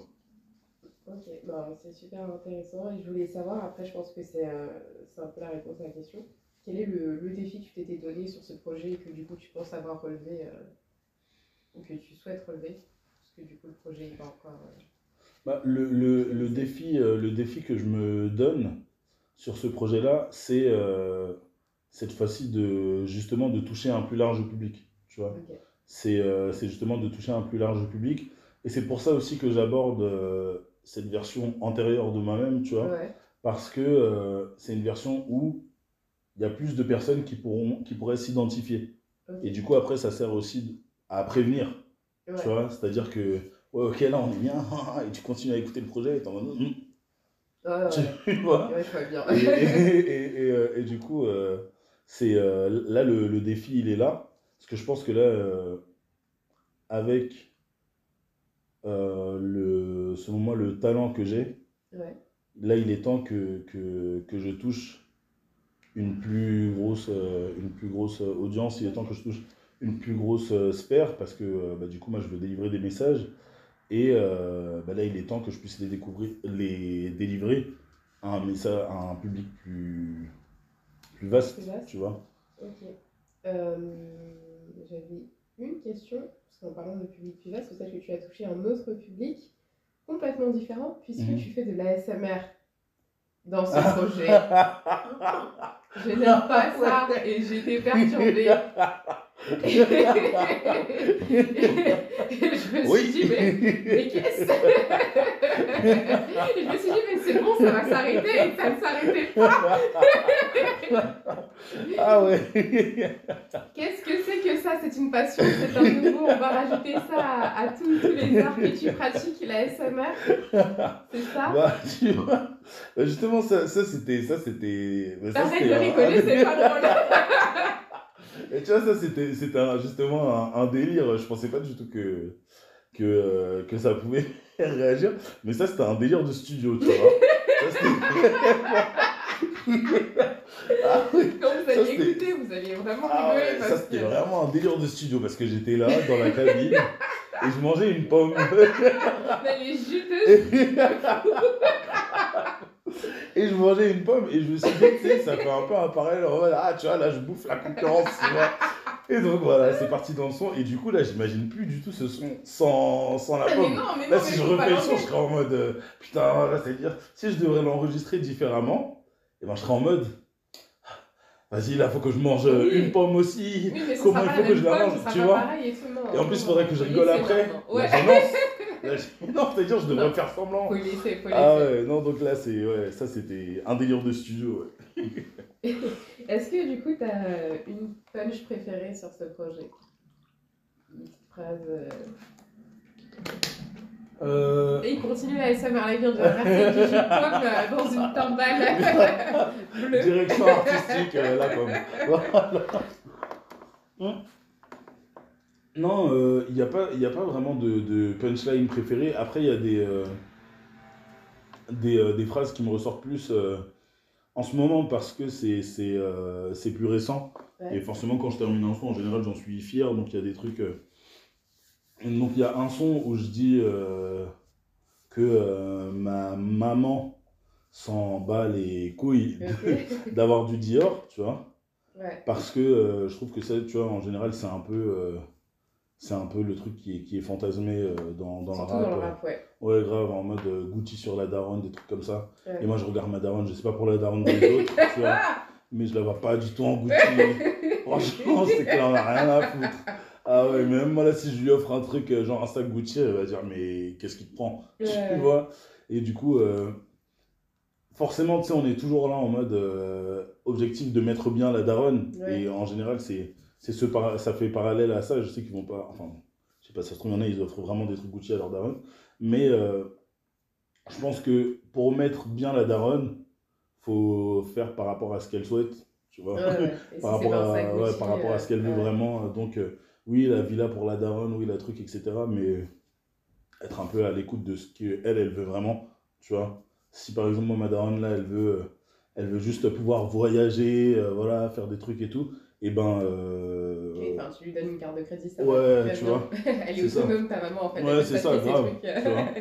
Donc euh, Tu lui fais un ça, versement et ça devrait aller. après, se débrouille, tu vois. C'est nos darons, elles savent comment faire ça. Clairement, clairement, Elles ont su faire jusqu'à présent. elles sont- Ah ouais. Et et il y a ça, et il y a euh, une autre phrase aussi, c'est euh, donc dans le son Nouvel Ange, Ouais. où se dit Nouvel Ange, le poids des ailes provoque des mal de dos, tu vois. Ouais. Et du coup, euh, bah, ça c'est parallèle assez simple sur le fait de euh, que quand tu veux aider les gens, Ouais. il y a des responsabilités du coup qui en découlent, et euh, parfois tu peux le comprendre trop tard, et tu peux en souffrir. Moi, en tout cas, c'est comme ça que, que je le ressens. En général, j'essaie toujours de faire en sorte d'aider ceux que j'apprécie. J'essaie toujours de faire en sorte d'aider sans faire du mal aux autres, Ouais. tu vois. D'aider, d'aider, d'aider. Et du coup, euh, bah forcément, les gens, après, ils projettent quelque chose, ils, ils- se font une image de toi, ils, se pro- ils projettent quelque chose de toi. Et dès que tu ne, dès que tu ne réponds pas à cette image qu'ils se sont fait euh, en partie avec les actes que tu as commis et en partie avec leur propre imaginaire. Tu vois, parce que si, si, si ils font partie de mon entourage, c'est qu'ils réclament quelque chose de moi, ils ont un besoin et Ouais. vice versa. Et du coup, euh, quand tu réponds pas à ça, et ben parfois tu peux être euh, lourdement, euh, euh, euh, pas sanctionné, mais tu vois, tu peux être. on peut t'en vouloir réellement, vraiment, alors que initialement, tu sais, c'est pas du tout. T'as pas du tout voulu faire des choses mauvaises. Et donc, c'est c'est- c'est un poids. donc, c'est un poids aussi à partir du moment où tu es quel- quelqu'un, et ben, euh, la personne va avoir des attentes. Et euh, du coup, Et ça c'est. crée une, euh, une notion d'interdépendance et du coup. euh, Ouais, c'est ça. Et du coup, ça peut le- être. le- sais pas comment on appelle ça, mais le. L'intensité ou voilà. le. euh, À quel point la personne va être dépendante de ton aide ou pas. euh, si tu changes déjà en fait les paramètres, Ouais, c'est ça, bah, il y aura une réaction en face. Quoi. Ouais. Et du coup, c'est ça, la nouvelle ange. Ok, a priori, c'est quelque chose de bien. Le poids des ailes peut faire des mal de dos. Si tu as, les capa- si t'as les pos- la possibilité d'aider les gens, bah parfois, euh, tu sais, c'est comme parfois des artistes, euh, même si je comprends et en même temps je comprends pas trop, tu vois, mais parfois, on leur demande d'être plus que ce qu'ils sont, tu vois. Ouais. Euh, Il y en a à qui on va demander d'être impliqué politiquement ou des choses Ouais. comme ça. Ou des... Typiquement les artistes noirs, tu peux le dire. Oh ouais, c'est ça, grave, grave, Alors le grave. mouvement Black Lives Matter, c'est comment Ah, Je ne Donc, sais pas, les je artistes, pas l'anglais euh, en fait. si Je ah, nous, nous comprennent. voilà, déjà, voilà. tu vois. Et, euh, et, euh, et c'est vrai qu'ils ont une voix, et donc que cette voix peut aider là, mais je trouve ça dommage un peu de parfois pas leur laisser la liberté de choix, de, de, d'agir ou pas. Le consentement, en fait, ce n'est pas seulement pour les relations sexuelles, c'est pour toute implication dans ça, bah oui. whatever, en fait. Grave, si la personne n'a pas envie de s'impliquer parce que peut-être qu'elle manque de connaissances et du coup qu'elle n'a pas Aussi, envie de discréditer aussi. euh, le mouvement, elle a le droit et en fait peut-être qu'elle n'a juste pas envie. Enfin, Ouais, je veux dire, grave. c'est déjà assez fatigant de, de vivre euh, des choses que Mmh, de toujours à devoir être porte-parole. Alors que ça. tu es déjà artiste, tu dois déjà mener ta carrière à côté. Après, oui, quand on a une notoriété, c'est cool, on peut être euh, porte-parole et euh, porte-drapeau de- d'une cause. Mais encore une fois, si c'est pas consenti et vraiment voulu, en fait, c'est pas. En plus, ça se Ça ressentira et valeur, après, ouais, ouais, voilà. grave. Du coup, ouais, effectivement, euh, tu peux acquérir des, des, des capacités qui, au final, peuvent te, te, te, te retourner, euh, te retomber dessus, Oui. quoi, un peu. Et pour le coup, là, c'est des ailes qui font très très mal au dos. euh, Ouais, grave, grave, grave. Du coup, est-ce qu'il faut être ange ou pas? Tu te poses la question carrément, tu vois. Ouais, T'es en mode, euh, ouais, ouais, j'aurais préféré euh, euh, être quelqu'un qui, qui, qui n'a pas les capacités d'aider. Mais comme ça, au moins, on m'aurait pas, on m'aurait rien reproché ou des choses comme ça, tu vois. ouais. Après, on n'aide pas à 100% et Hmm. on, on bénéficie de l'aide des autres et on reçoit dans le sens où, du coup, on a des ailes, mais on est aussi un peu supporté par euh, les ailes aussi des autres. Bien sûr, c'est faut ça, savoir grave. juger, parce que c'est vrai qu'en termes de personnalité, par contre, il y a des gens qui sont sans cesse en train de demander de l'aide et qui n'en Hmm. fournissent pas. Il y en a qui, du coup, on veut, enfin, vivent à Hmm. travers euh, l'aide qu'ils peuvent donner aux autres. Ouais. Donc, encore une fois, c'est une jauge. C'est ça, c'est ça. Et Mais, après, euh, c'est pas qu'une question d'aide, tu vois. C'est-à-dire que si aujourd'hui, euh, si aujourd'hui, euh, toi, tous les vendredis soirs, vraiment Ouais. depuis trois ans, tous les vendredis soirs, tu vas au cinéma avec ta meilleure amie. Ouais. Tu t'es habitué à la strip, tu t'es habitué à la strip, tu vois. Donc t'as pas, c'est pas de l'aide en soi. Mais un jour, si tu dis à ton ami, bah vendredi soir, bah là, on, va au cinéma et qu'elle dit euh, Ah non, là j'ai envie d'aller au restaurant avec d'autres potes, Ouais. toi tu peux te sentir trahi, tu vois Ah ouais, Tu peux te sentir trahi, alors que. Alors que oui, effectivement, il y a eu des éléments qui t'ont laissé penser que maintenant ouais. tous les vendredis. Mais c'est pas le cas, tu vois. Et du coup, ça fait que euh, juste le fait d'avoir maintenu une activité avec quelqu'un, tu peux après euh, tenir cette responsabilité-là. Ouais, En mode, je suis comme ça, tu vois. aussi. Donc bon, euh, ouais, effectivement, c'est c'est ce que, c'est ce que j'ai voulu retranscrire un peu dans, dans ce son-là. Le fait de, que parfois c'est pas facile. Après, euh, de toute manière, je pense que si je l'ai fait pendant beaucoup d'années et que je le fais encore, que j'ai un peu ce, ce, ce point de vue-là, c'est que euh, c'est comme ça que je suis. Ouais, et que je prends aussi du plaisir et que c'est comme ça que je me sens valorisé quand je vais en aide aux autres. Et donc ça changera pas. Mais juste j'avais besoin de dire un peu que parfois c'est pas facile. Non, c'est un sujet intéressant. Bon, bah, du coup, moi, je vais te dire quelques, euh, quelques phrases qui m'ont euh, interpellée. je vais pas dire qui m'ont plu, parce que quand je vais vous dire ce que c'est, vous allez dire que j'ai des problèmes. Mais du coup, euh, j'ai bien aimé quand tu dis euh, je vois les choses en grand comme si je faisais 1m50. Typiquement, j'ai une cousine. Alors, moi, je fais 1m77, donc je ne suis pas. euh, je vois les choses de haut, j'ai du recul. Je suis plutôt strato, du coup, que, que le nouveau projet. Mais j'ai une cousine, effectivement, avec qui on est allé euh, en festival et elle, elle, faisait, euh, bon, elle fait 1m50. Et je me suis baissée à sa taille un jour pour voir. Et elle voyait rien. C'était chiant. Ah, mais c'était J'imagine. vraiment chiant d'être petit en fait. Mmh. T'as tout le temps des gens devant toi, tu peux rien faire et même si tu fais du bruit, les gens ils t'accordent aucune crédibilité. Donc du coup en vrai quand j'ai entendu cette phrase, ça m'a trop fait penser à ce moment où vraiment je m'étais baissée dans la foule et je me suis mis à 1m50, je me suis dit putain mais c'est nul T'as vu? C'est chiant de ouf En plus le monde est hostile du coup. Tu sais, tout est. Y a pas de respect en fait, t'as signé un enfant genre. Tout est. Ouais, grave. Évident. Du coup euh, non c'était pas mal. Et deuxième chose, bon celle-là elle est plutôt euh, drôle Mhm. et euh, clairement c'est du Targa, pour parler de tes alias. C'est euh, si t'as le corps de la femme de Kenny, j'ai l'endurance d'un jeune Kenyan. Ça, c'était pas mal, franchement. Et du coup, la transition est toute trouvée puisqu'on va passer à la rubrique de tes punchlines. Tu vas devoir nous expliquer un peu ce qui se cache derrière. Mhm. Et donc, première euh, phrase que tu vas devoir nous expliquer, c'est issu de Terre Grise, donc qui est issu de Strato, Oui. ton projet qui est déjà sorti et qui est disponible sur toutes les plateformes. Vous pouvez aller l'écouter parce qu'on n'arrête pas d'en parler, comme ça vous allez avoir une bonne vision de ce dont on parle. Et c'est le destin. Alors, le destin m'a bien trop ralenti. Il m'a pas présenté de choix. La faute à qui? Ça remonte à quand Bien avant que je sois tout petit. Ah là là là là. ah là, j'aime ce que je fais. Alors, vous avez deux heures. je te jure. Non, euh, c'est vrai que ça va être dur à synthétiser. Bah, euh, non, en fait, pas si dur à synthétiser.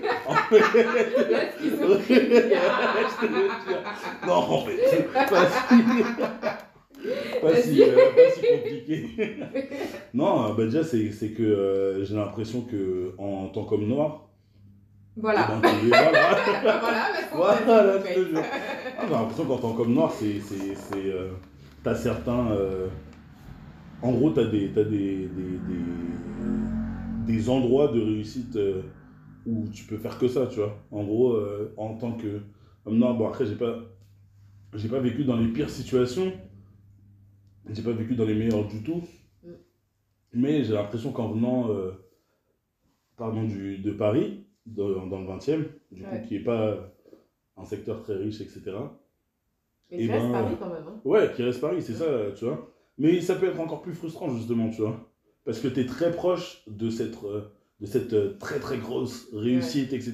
Tu sais, euh, Et puis t'es t'es limite, euh, t'es peu parce que t'es pas banlieusard. ouais, c'est ça, par ouais, exemple, euh, limite tu on te voit de la haute euh, par Mmh. certaines personnes, mais en fait, non mais je vis les mêmes galères que vous. Ah, et c'est ça, toi, tu vois, grave. parce que t'es dans Paris en fait. C'est ça, il y a, il y a ça aussi. Et puis en soi, tu sais, je, pense que beaucoup de personnes préféreraient euh, vivre dans la forêt, mais sans télé, tu vois. Ouais. Tes journées, euh, elles seraient plus simples. Tu sais que ta réussite, c'est d'aller chasser le gibier et voilà, t'es le Ouais. meilleur. euh, Une fois que t'as mangé, Tu vois t'as passé une bonne journée. ouais. Alors que là, tu habites à, à 10 minutes de, de Hôtel de Ville, Châtelet, le Louvre, les trucs comme ça. Tu vois des grosses réussites de ouf et toi, tu es en mode Ah non, non, mais toi, euh, soit tu fais euh, 15 ans d'études, tu fais je sais pas combien d'études et tu restes dedans et encore, bonne chance. Ouais. Soit, euh, soit euh, tu fais du foot, tu es talentueux dans le foot, Ouais. soit euh, tu deals, tu vois. Ouais. Maintenant, il y a aussi le rap qui s'est ajouté et ça se trouve qu'il y a d'autres choses, tu vois, mais. euh, T'as l'impression que ce sont les quatre choix pour un Ouais, tu vois, tu fais. J'ai l'impression que c'est là où on nous attend. Bien sûr, il y a plus de. Il y a des noirs qui réussissent partout, tu vois.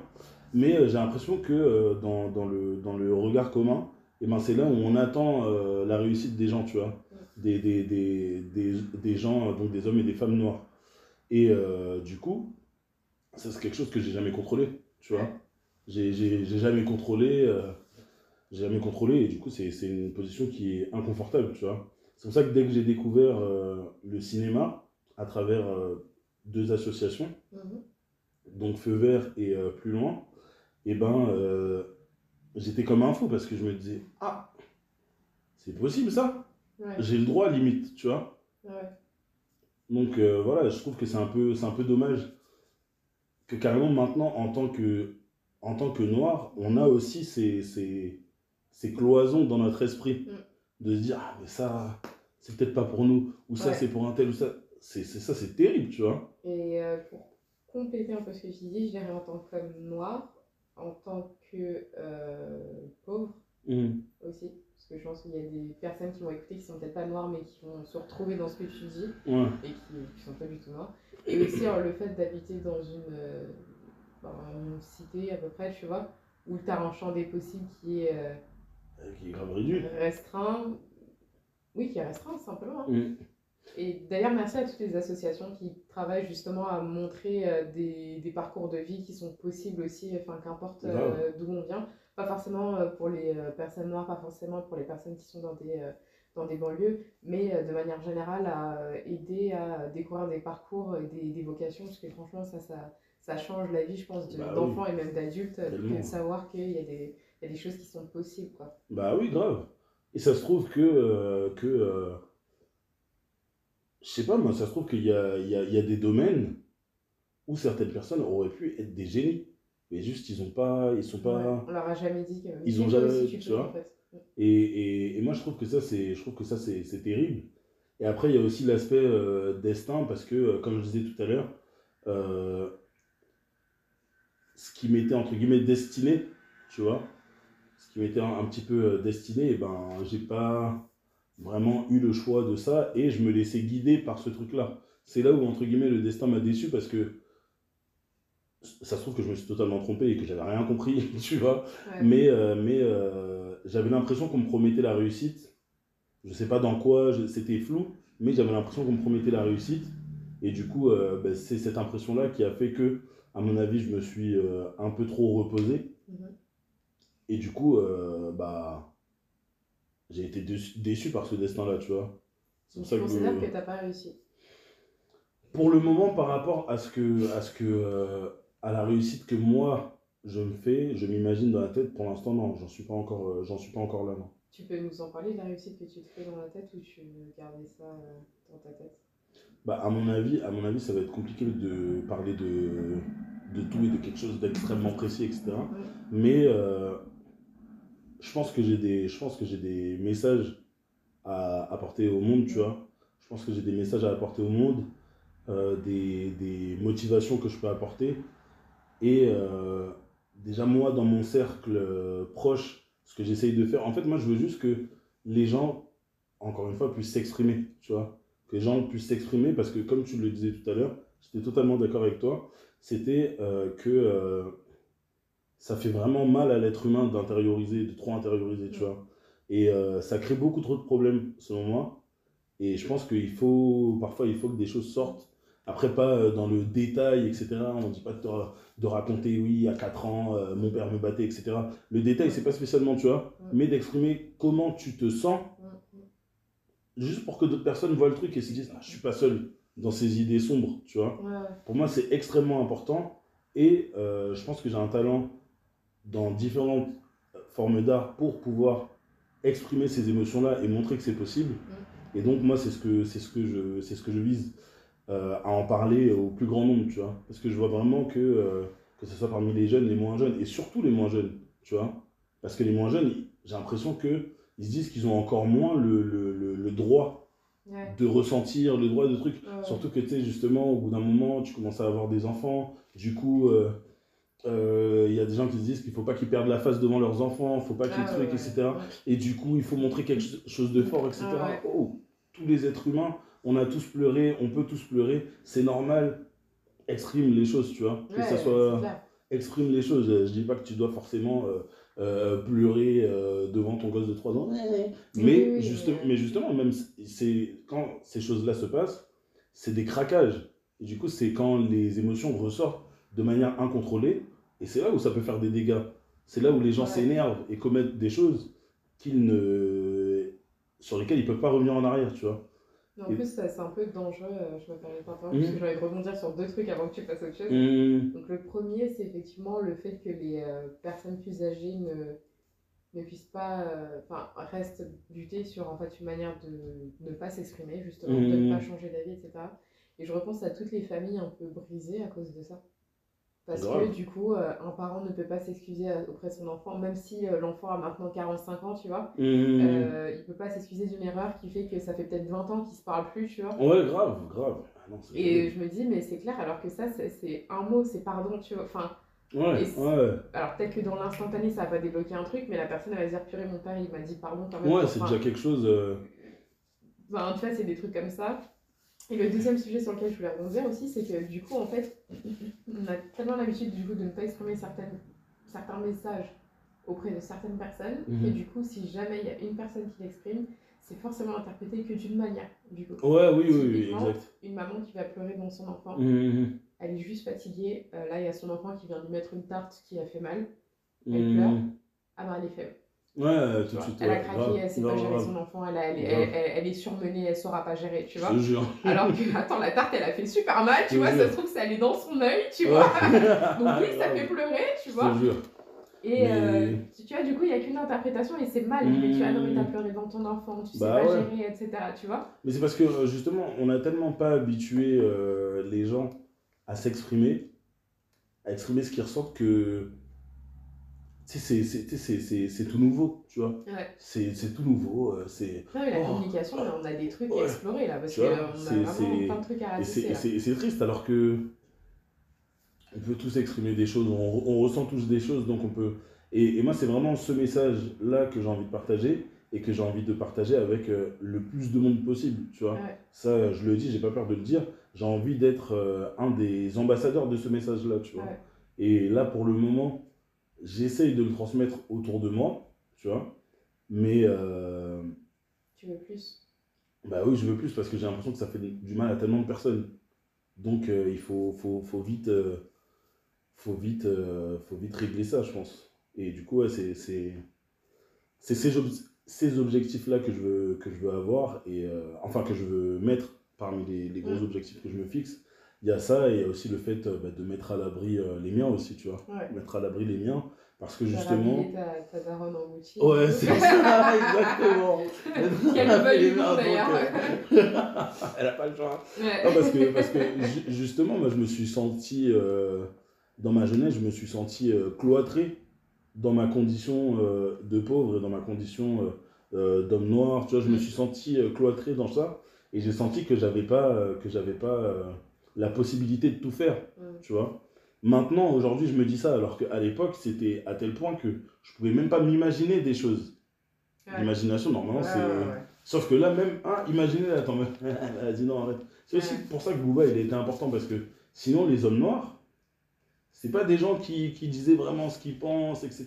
Tu vois Et donc, c'est. c'est- c'est- J'ai envie, entre guillemets, de mettre à l'abri les miens pour qu'ils se disent pas Ah, vas-y, là, faut que, euh, faut que j'ai un petit job et tout pour euh, sauver le jour et Ouais, vivre au jour le jour. Cette réussite-là, elle est financière et je, la, et je la souhaite parce que je me dis sortez ça de vos têtes. Sortez ça de vos têtes. Vous en faites pas. L'argent, ce sera là. Maintenant, qu'est-ce que vous avez envie de faire de ce temps libre que je vous libère?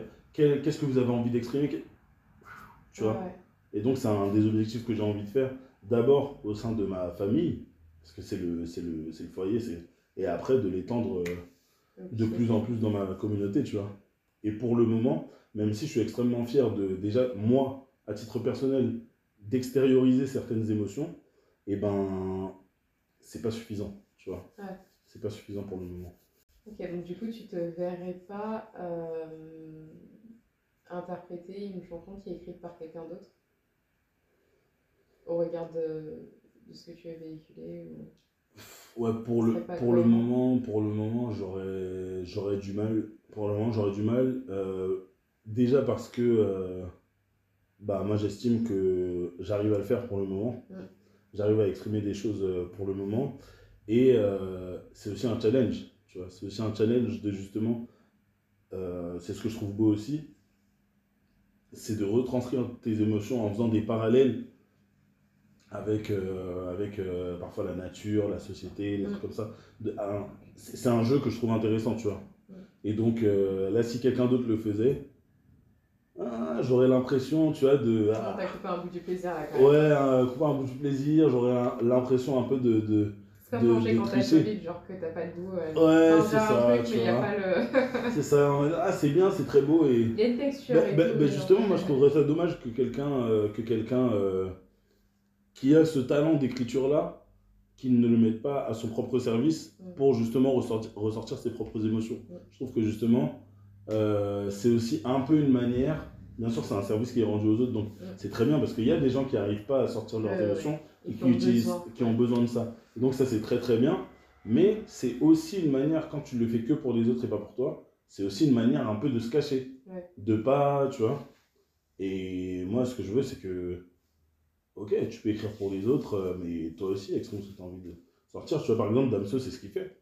Il écrit pour d'autres personnes, elles ont l'air satisfaites. Je pense pas qu'elles sont euh, satisfaites parce qu'il écrit de la merde.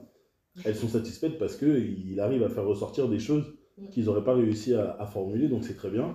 Mais en parallèle, il sort aussi ses choses à lui, tu vois. Donc, euh, ouais, moi en tout cas, je pense que j'aurais du mal à, accepter les. d'interpréter des textes écrits par d'autres. D'accord. Mm. Tout à l'heure, on parlait de Nouvel Ange, euh, on va en reparler, parce que du coup, la, la phrase que je veux que tu nous, décrives, nous décortiques, euh, est issue de ce morceau. Mm-hmm. C'est petit, je dois marquer mon temps, sinon je ne serai jamais content. Mhm. Ça m'intéresse que tu parles de ça et de la notion de marquer son temps. Comment Pourquoi Est-ce que tu penses que c'est un phénomène de société actuelle ou ça a toujours été? Ou est-ce que c'est propre à toi? Je sais pas. Merci bah, écoutez, c'était Non mais je, je sais pas si c'est euh, si c'est euh, issu de la société ou si c'est juste moi, je saurais pas te dire ça exactement, mais par contre, je sens que j'ai le potentiel en fait. Je sens que j'ai ce potentiel-là. Et, euh, et bah, si j'ai le potentiel, il faut que je le fasse. Si j'ai le potentiel et la volonté, bien sûr, parce que si j'ai le, ouais, si le potentiel et la volonté, ouais, il, faut que je le fasse. Pour moi, je ne peux, pas, peux pas avoir le potentiel de faire quelque chose. J'ai envie de faire cette chose-là, et après, je ne le fais pas. C'est inconcevable. c'est une défaite pour moi, tu vois. Mais euh, oui, justement, je dois, je dois, selon moi, je dois marquer mon temps parce que le message que j'ai envie de faire passer, j'ai l'impression que pour le moment, il n'a pas été euh, reçu, il n'a pas été assez reçu par, euh, par le monde. Et du coup, euh, selon moi, il y a des choses à changer dans ce monde-là. Ça peut paraître utopiste, tu vois, mais il y a des choses à changer dans ce monde-là. Et si moi, je veux réellement faire en sorte d'amener ma pierre à l'édifice pour changer un petit peu ces, ces choses-là, et eh ben, c'est en marquant son temps qu'on peut le faire si je veux voir une légère différence, c'est en marquant son temps. Donc ouais, ça fait partie de mes, de mes, de mes, bah, de mes projets, comme je disais juste, euh, juste avant justement. De tes ambitions du coup, euh, mm. de ta vision du coup de la réussite. Et euh, par marquer ton temps, est-ce que tu, tu penses que justement, parce que tu utilises le mot temps, mm-hmm. est-ce que tu penses que si c'était à une autre époque, est-ce que tu associes le mot temps à époque? Imaginons que là, on te remet euh, deux siècles en arrière ou deux siècles dans le futur. Est-ce que tu penses que tu aurais ce même désir-là de marquer ton temps déjà? Et euh, est-ce que ce serait de la même manière? Je pense pas que ce serait de la même manière parce que euh, comme les époques seraient totalement différentes, il y aurait d'autres choses à changer, je pense déjà. Tu remontes à 200, 200 ans en arrière, les Noirs, on n'était pas pareil que maintenant. on n'était pas dans la même situation. Liberté, Ah. financière. Donc- Qu'il fallait gérer. Comment dire Ah, on n'était pas dans le figuré. euh. Clairement pas. Surtout que j'étais conseillère, donc euh, bon, c'était un peu compliqué les Antilles à l'époque. Euh, Donc il y a eu quelque chose de changé, il y a eu quelque chose de changé par rapport. il y a eu, il y a eu des choses, il y a des choses qui sont beaucoup mieux, c'est sûr, tu vois. oui. Donc j'aurais pas le même message, j'aurais forcément pas le même message. Et ça se trouve même que à l'époque, eh ben, ça se trouve que j'aurais pas de message. Ouais. Parce que ça se trouve c'est des choses que j'aurais pas, que j'aurais pas ressenti pareil, etc.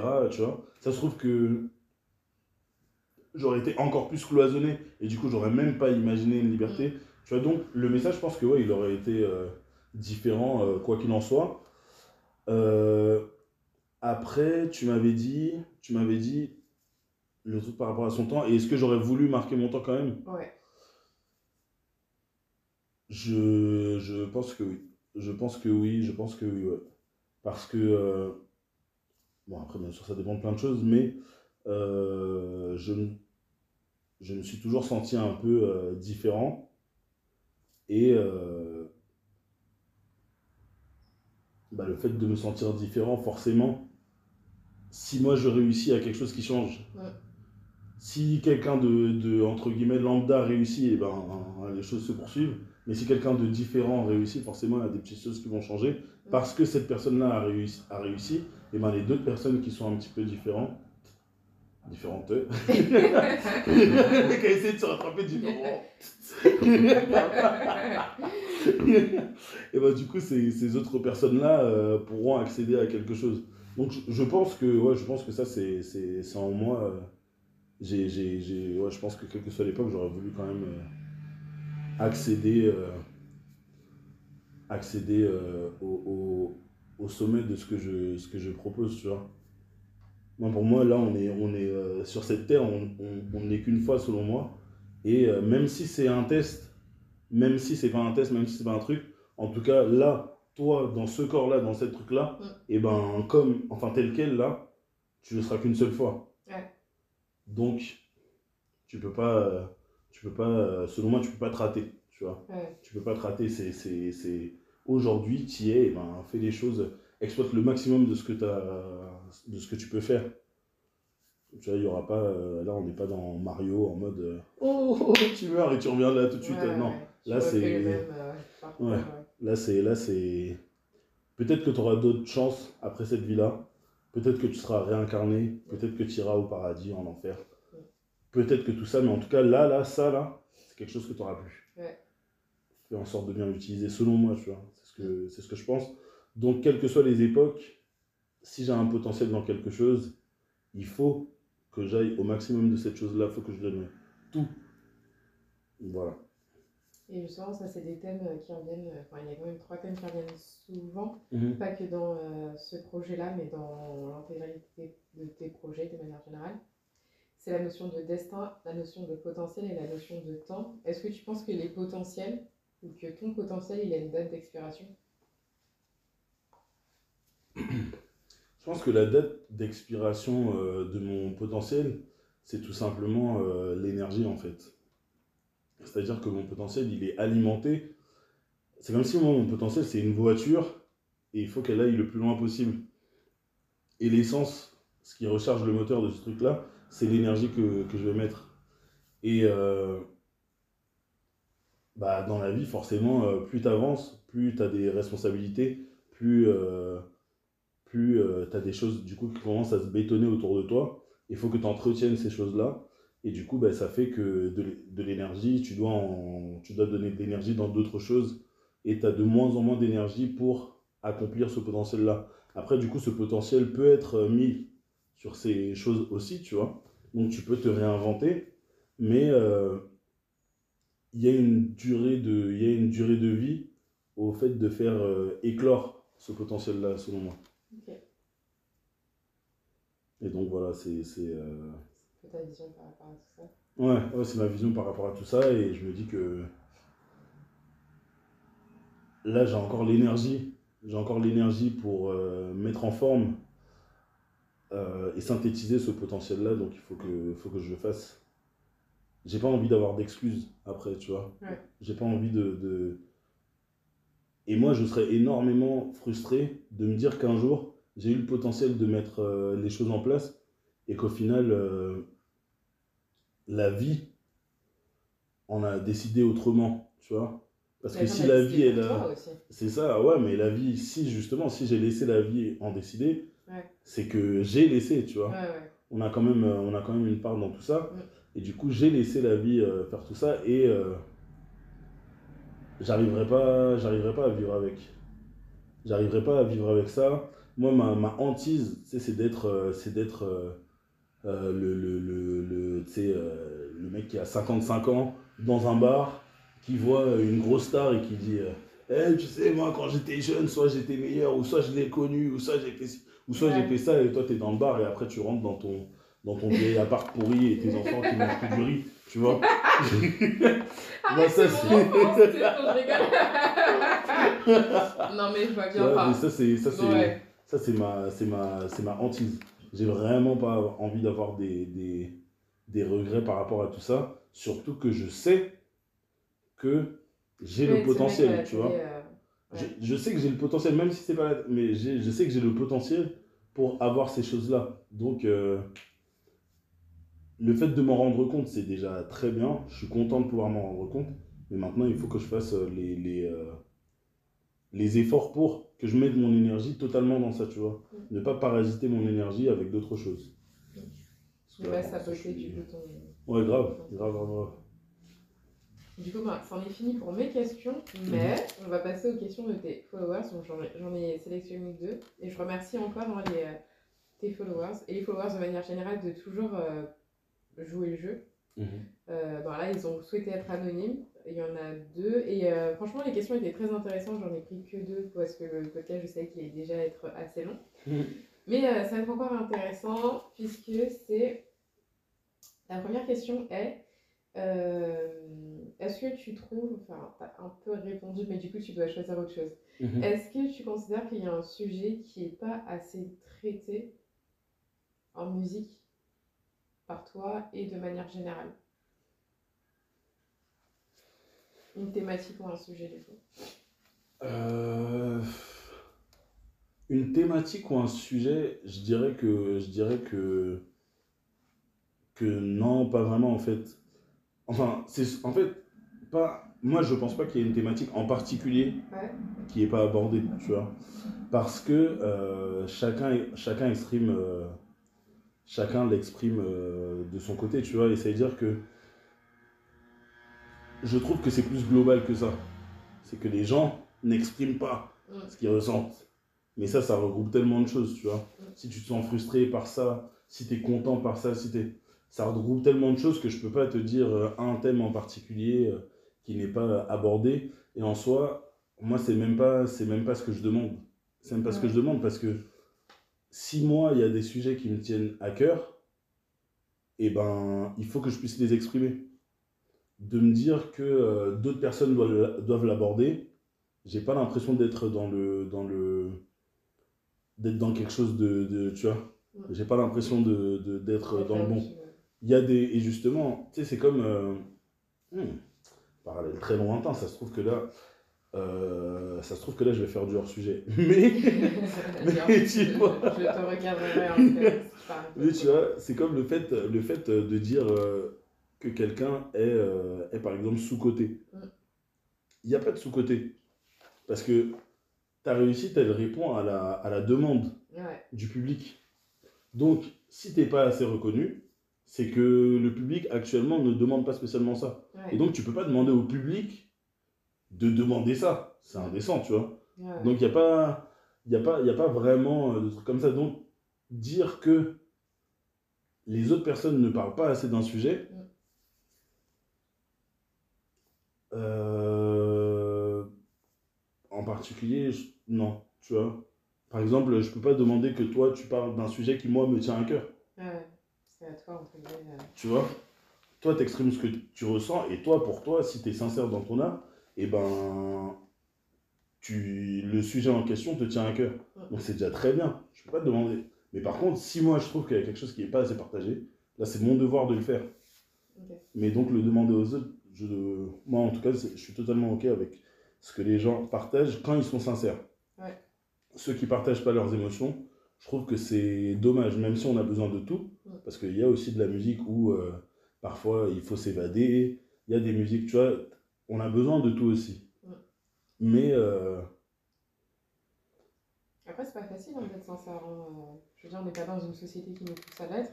ouais, c'est ça. En ouais. musique, c'est-à-dire qu'il faut déconstruire ce qu'on t'a toujours appris. euh, Ouais, c'est ça, c'est ça, c'est ça. Et même, il y, a- il y a, comment dire, il y a le... Disons que la limite, elle est fine, parce que moi, par exemple, j'ai envie de vivre de ma musique. Donc, je dépends de la réception du public, tu Ouais. vois. Je dépends de ça. C'est un paramètre Sauf que si- important. euh, Grave. Donc, si moi, je fais quelque chose de trop personnel, ça se trouve que le public ne va pas interagir avec ça. Et du coup, ça se trouve que j'aurai pas de public. Ouais. Et du coup, Compliqué. euh, musique, euh, c'est ça. compliqué et du coup euh, je pourrais pas passer ma vie à exprimer mes émotions c'est ce qui est dommage Ouais. parce que c'est ce que j'ai envie de faire et du coup il y a des gens qui vont faire en sorte juste que le public apprécie Ouais. et ne pas partager euh, Ouais, euh, leurs choses alors que moi je pense que justement l'art c'est à ça que ça sert et c'est encore entre guillemets c'est tout ce qui nous reste tu vois c'est en mode s'il y a bien des gens qui doivent exprimer leurs euh, leurs, euh, ressentis leurs émotions etc c'est c'est il y a que l'art dans lequel on peut faire ça Ouais, que les Quasiment, tu artistes, vois. sont les leaders de l'expression. c'est euh, ça tu vois il y a aussi il y a aussi euh, il y a aussi des sports certains sports Mm. qui le permettent etc tu vois mais euh, je pense qu'il faut au moins au moins euh, partager euh, au moins le faire un peu au moins être sincère Mm. un petit peu tu vois au moins un petit peu Ok. Et la dernière question, du coup, qui était la deuxième question, bah, quel hasard Oh mon dieu Parce que Là, c'était pas prévu, mais quand même, tu as bien deviné. Mm. C'est quel artiste est selon toi, enfin, quel artiste selon toi est surcoté et pourquoi? C'est drôle, hein Euh, Il n'a pas eu les questions avant, je tiens à préciser, c'est pour ça que c'est euh, Hmm. drôle que tu as abordé le sujet, je sais. non, euh, surcoté, juste. Ben, surcoté, moi je trouve que c'est quelque chose qui est. Comment dire Sous-côté, moi je trouve que c'est quelque chose qui n'existe pas vraiment. Mm. Sous-côté. Mm. Parce que, encore une fois, comme je dis, tu peux pas exiger au public. Enfin, D'apprécier au- au- quelque ouais, chose d'apprécier souhaite quelque chose. apprécier, en fait. Donc le fait d'être sous-côté, c'est quelque chose que, que je considère pas vraiment.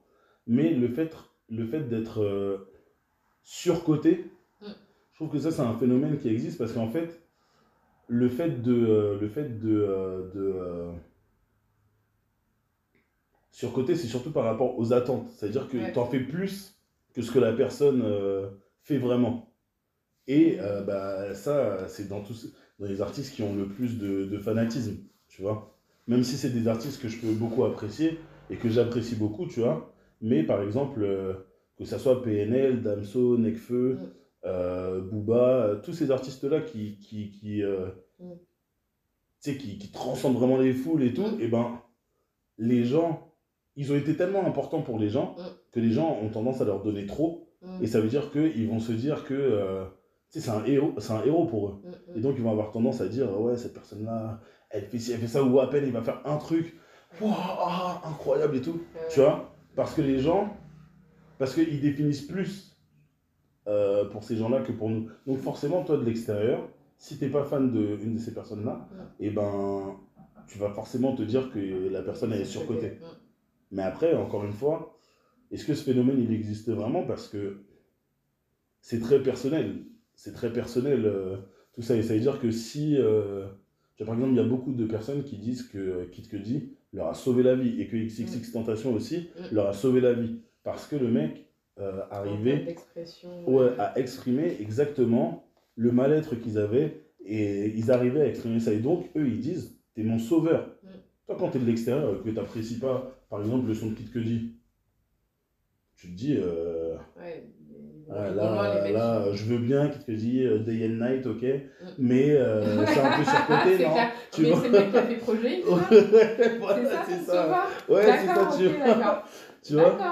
Et c'est dire que donc le, le phénomène de surcoté, il existe que, euh, que d'un il existe du point de vue extérieur. Mm. Sinon du point de vue du point de vue euh, personnel, il n'existe pas parce que euh, justement c'est c'est- la musique c'est subjectif. Moi, il y a justement euh, quand j'écoutais euh, bah, justement quand je parle de Booba et quand je parle de Kanye West, surtout Kanye West, et eh ben, c'est des gens qui expriment tout ce qu'ils ont sur le cœur. Mm. Et, et, et, ça veut dire que moi, ils m'ont délivré par rapport à ça et par rapport à des, des pensées que je n'avais pas spécialement, enfin que je n'osais pas spécialement dire, etc. Et ils m'ont délivré par rapport à ça. Et donc, aujourd'hui, je trouve que ça, c'est tellement important que je peux dire clairement qu'ils m'ont, ils m'ont sauvé par rapport à ça, tu vois. Donc, je vais dire, Booba, Kanye West sont mes sauveurs. Mm. Mais quelqu'un qui vient de l'extérieur, Mm. qui écoute pas du tout Booba, qui écoute pas du tout Kanye West, qui euh, voit que les grosses affiches et tout, il dire, mais tous les gens qui le kiffent, mais il est tellement surcoté, Ouais. tu vois. Donc, au final, j'avoue que c'est peut-être pas un phénomène qui est, qui est vraiment réel. Du coup, pour toi, y a pas, là, tu peux pas nous dire un artiste que tu considères sur le côté Je peux peut-être pas te dire des artistes que je considère surcotés, mais je peux essayer de chercher des artistes où, pour le moment, je comprends pas Ouais, pourquoi, euh, tu Ouais. vois, pourquoi il y a... la hype. Ouais, pourquoi il y a, pourquoi il y a tout ça Tac, tac, tac, tac, T'as pas le droit de dire Weshden? Non, mais bah, justement, Weshden, justement, moi je, je comprends ce qu'elle véhicule. Tu vois, même si moi je. T'es pas dans la cible. Ouais, je, je suis pas, euh, je son suis pas succès. ciblé par ça, mais je comprends. euh, tu vois, c'est comme à Nakamura, les gens ils ont l'habitude de ah, je sais pas quoi, je sais pas quoi. Mais à mon avis, à Nakamura elle est tellement importante pour les femmes noires à l'heure actuelle. Mm. Bien sûr, je dis pas que les femmes noires doivent aller Oui. vers euh, ce qu'est Aya Nakamura, mais au moins juste de. Déjà, il y en a une. Ouais, voilà. Et, et de lancer ce déclic-là ouais. et de pouvoir se dire, ah, donc c'est tellement important que. euh, J'en parlais, euh, je, je Hmm. rebondis sur Aya Nakamura, pour, euh, on parle de son importance dans la musique française. J'étais en, je vais vous raconter ma petite vie, j'étais en Égypte euh, il y a peu, et sur, euh, dans un resort au bord de la plage, Hmm. la mer Rouge, tout ça. Et il passait, oui, la vie d'artiste, vous comprenez. Et en fait, il passait des musiques, et en fait, des tubes de l'été du monde. Et en fait, en musique francophone, tube de l'été, c'était Magic System, premier Gao. Et ça remontait de, il y a hyper loin, et du coup, euh, ça, ça a soulevé une certaine conversation qui est quand même, euh, je parlais avec euh, du coup une amie à moi qui est égyptienne mais qui a vécu en France, que euh, Aya Nakamura, elle a quand même sauvé nos étés. Elle fait pas que des tubes de l'été, c'est pas une artiste qui fait des tubes de Mhm. l'été, mais elle a quand même sauvé nos étés parce que avant Aya Nakamura, j'essaye de me ressouvenir les étés comment c'était, et il me semble que c'était du collectif métissé en France. Ouais, des fois, des comme ça. fois, C'était dur. Je tiens à dire les gens qui se plaignent de Jaja là. Souvenez-vous s'il vous plaît. Ressaisissez-vous. N'oubliez pas. Merci. N'oubliez pas la vérité, merci. Je voulais juste rétablir ça. Merci. Maintenant, tu peux continuer dans ta recherche des, Euh, des artistes euh, surcotés. mais ouais, euh, hmm, franchement, c'est, c'est, c'est, franchement, c'est compliqué. Hein. On va chercher francophone. Oui, oui, vais ouais, ouais. Ah non, moi, j'aime pas les trucs où les gens ils vont chercher aux États-Unis parce que Ouais, comme ouais. ça, euh, je prends pas de risque. Tu vois Ouais. Non, non, non. Gunnar Ouais, je te jure, ouais, tu peux dire ce que tu veux, tu vois. Non. Non, non, euh, tu vois, par exemple, là, euh, là, il y a l'homme pâle qui a sorti son son dernièrement, tu vois. Et euh, je me suis jamais penché sur son cas. Du coup, l'homme pâle, moi, je connais que euh, sa pochette, là. Du truc, du truc Janine, là. Oui. Très belle pochette, d'ailleurs. Mais comme je me suis jamais intéressé à ça, et que quand j'ai écouté son dernier son, et ben... J'étais pas spécialement... Ça euh, te toucher. plus Ouais, ça m'a pas spécialement touché. Et je sais aussi ce qu'il véhicule, euh, pâle, tu vois. C'est pas euh, le petit artiste. euh, je sais qu'il y a des gens qui, qui estiment vraiment, vraiment. euh, tu sais, il y en a qui disent carrément que c'est un génie. Et moi, sur le peu de sons que j'ai entendu de lui, et ben, c'est pas ce que j'ai pensé, tu vois. Ouais. Et du coup, comme j'en sais très peu sur lui, et ben, je sais pas vraiment. euh, je sais pas vraiment. euh, je comprends pas encore pourquoi il véhicule tout ça, tu vois. Ouais. Mais euh, je me fais confiance et je fais confiance aussi au public parce que justement, si le public décide de kiffer quelqu'un, tu peux pas dire que ah, mais la terre entière est bête. Si Ouais. le public il kiffe, ça veut dire que le mec fait quelque chose de bien et ça veut dire qu'il y a des gens qui se, qui se sentent concernés par son art, tu vois.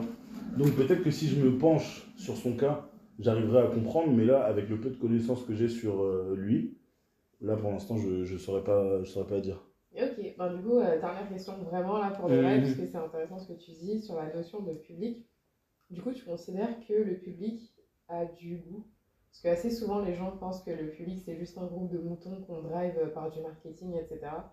Est-ce que, tu considères, que tu considères que le public a des goûts et du goût, dans le sens du bon goût, en termes de, de musique, ou c'est vraiment. euh, une troupe euh, qu'on force, euh, une masse de consommation qu'on force à consommer euh, tel genre sur cette décennie, Mhm. puis la décennie, on l'a fait transférer là-dessus ou, Bah, c'est, c'est, c'est, euh, je trouve qu'il y a un peu de tout. Il y a un peu de tout parce que, euh, comment dire, déjà, nous, en tant qu'humains, euh, notre cerveau, il est conçu pour qu'on facilite les choses. Ouais. C'est-à-dire que quand, euh, quand, euh, quand, par exemple, euh, on a l'habitude de faire une tâche plusieurs fois, et ben notre cerveau, il l'a acquis, et du coup, on va plus réfléchir à faire cette tâche-là, ça va devenir un mécanisme.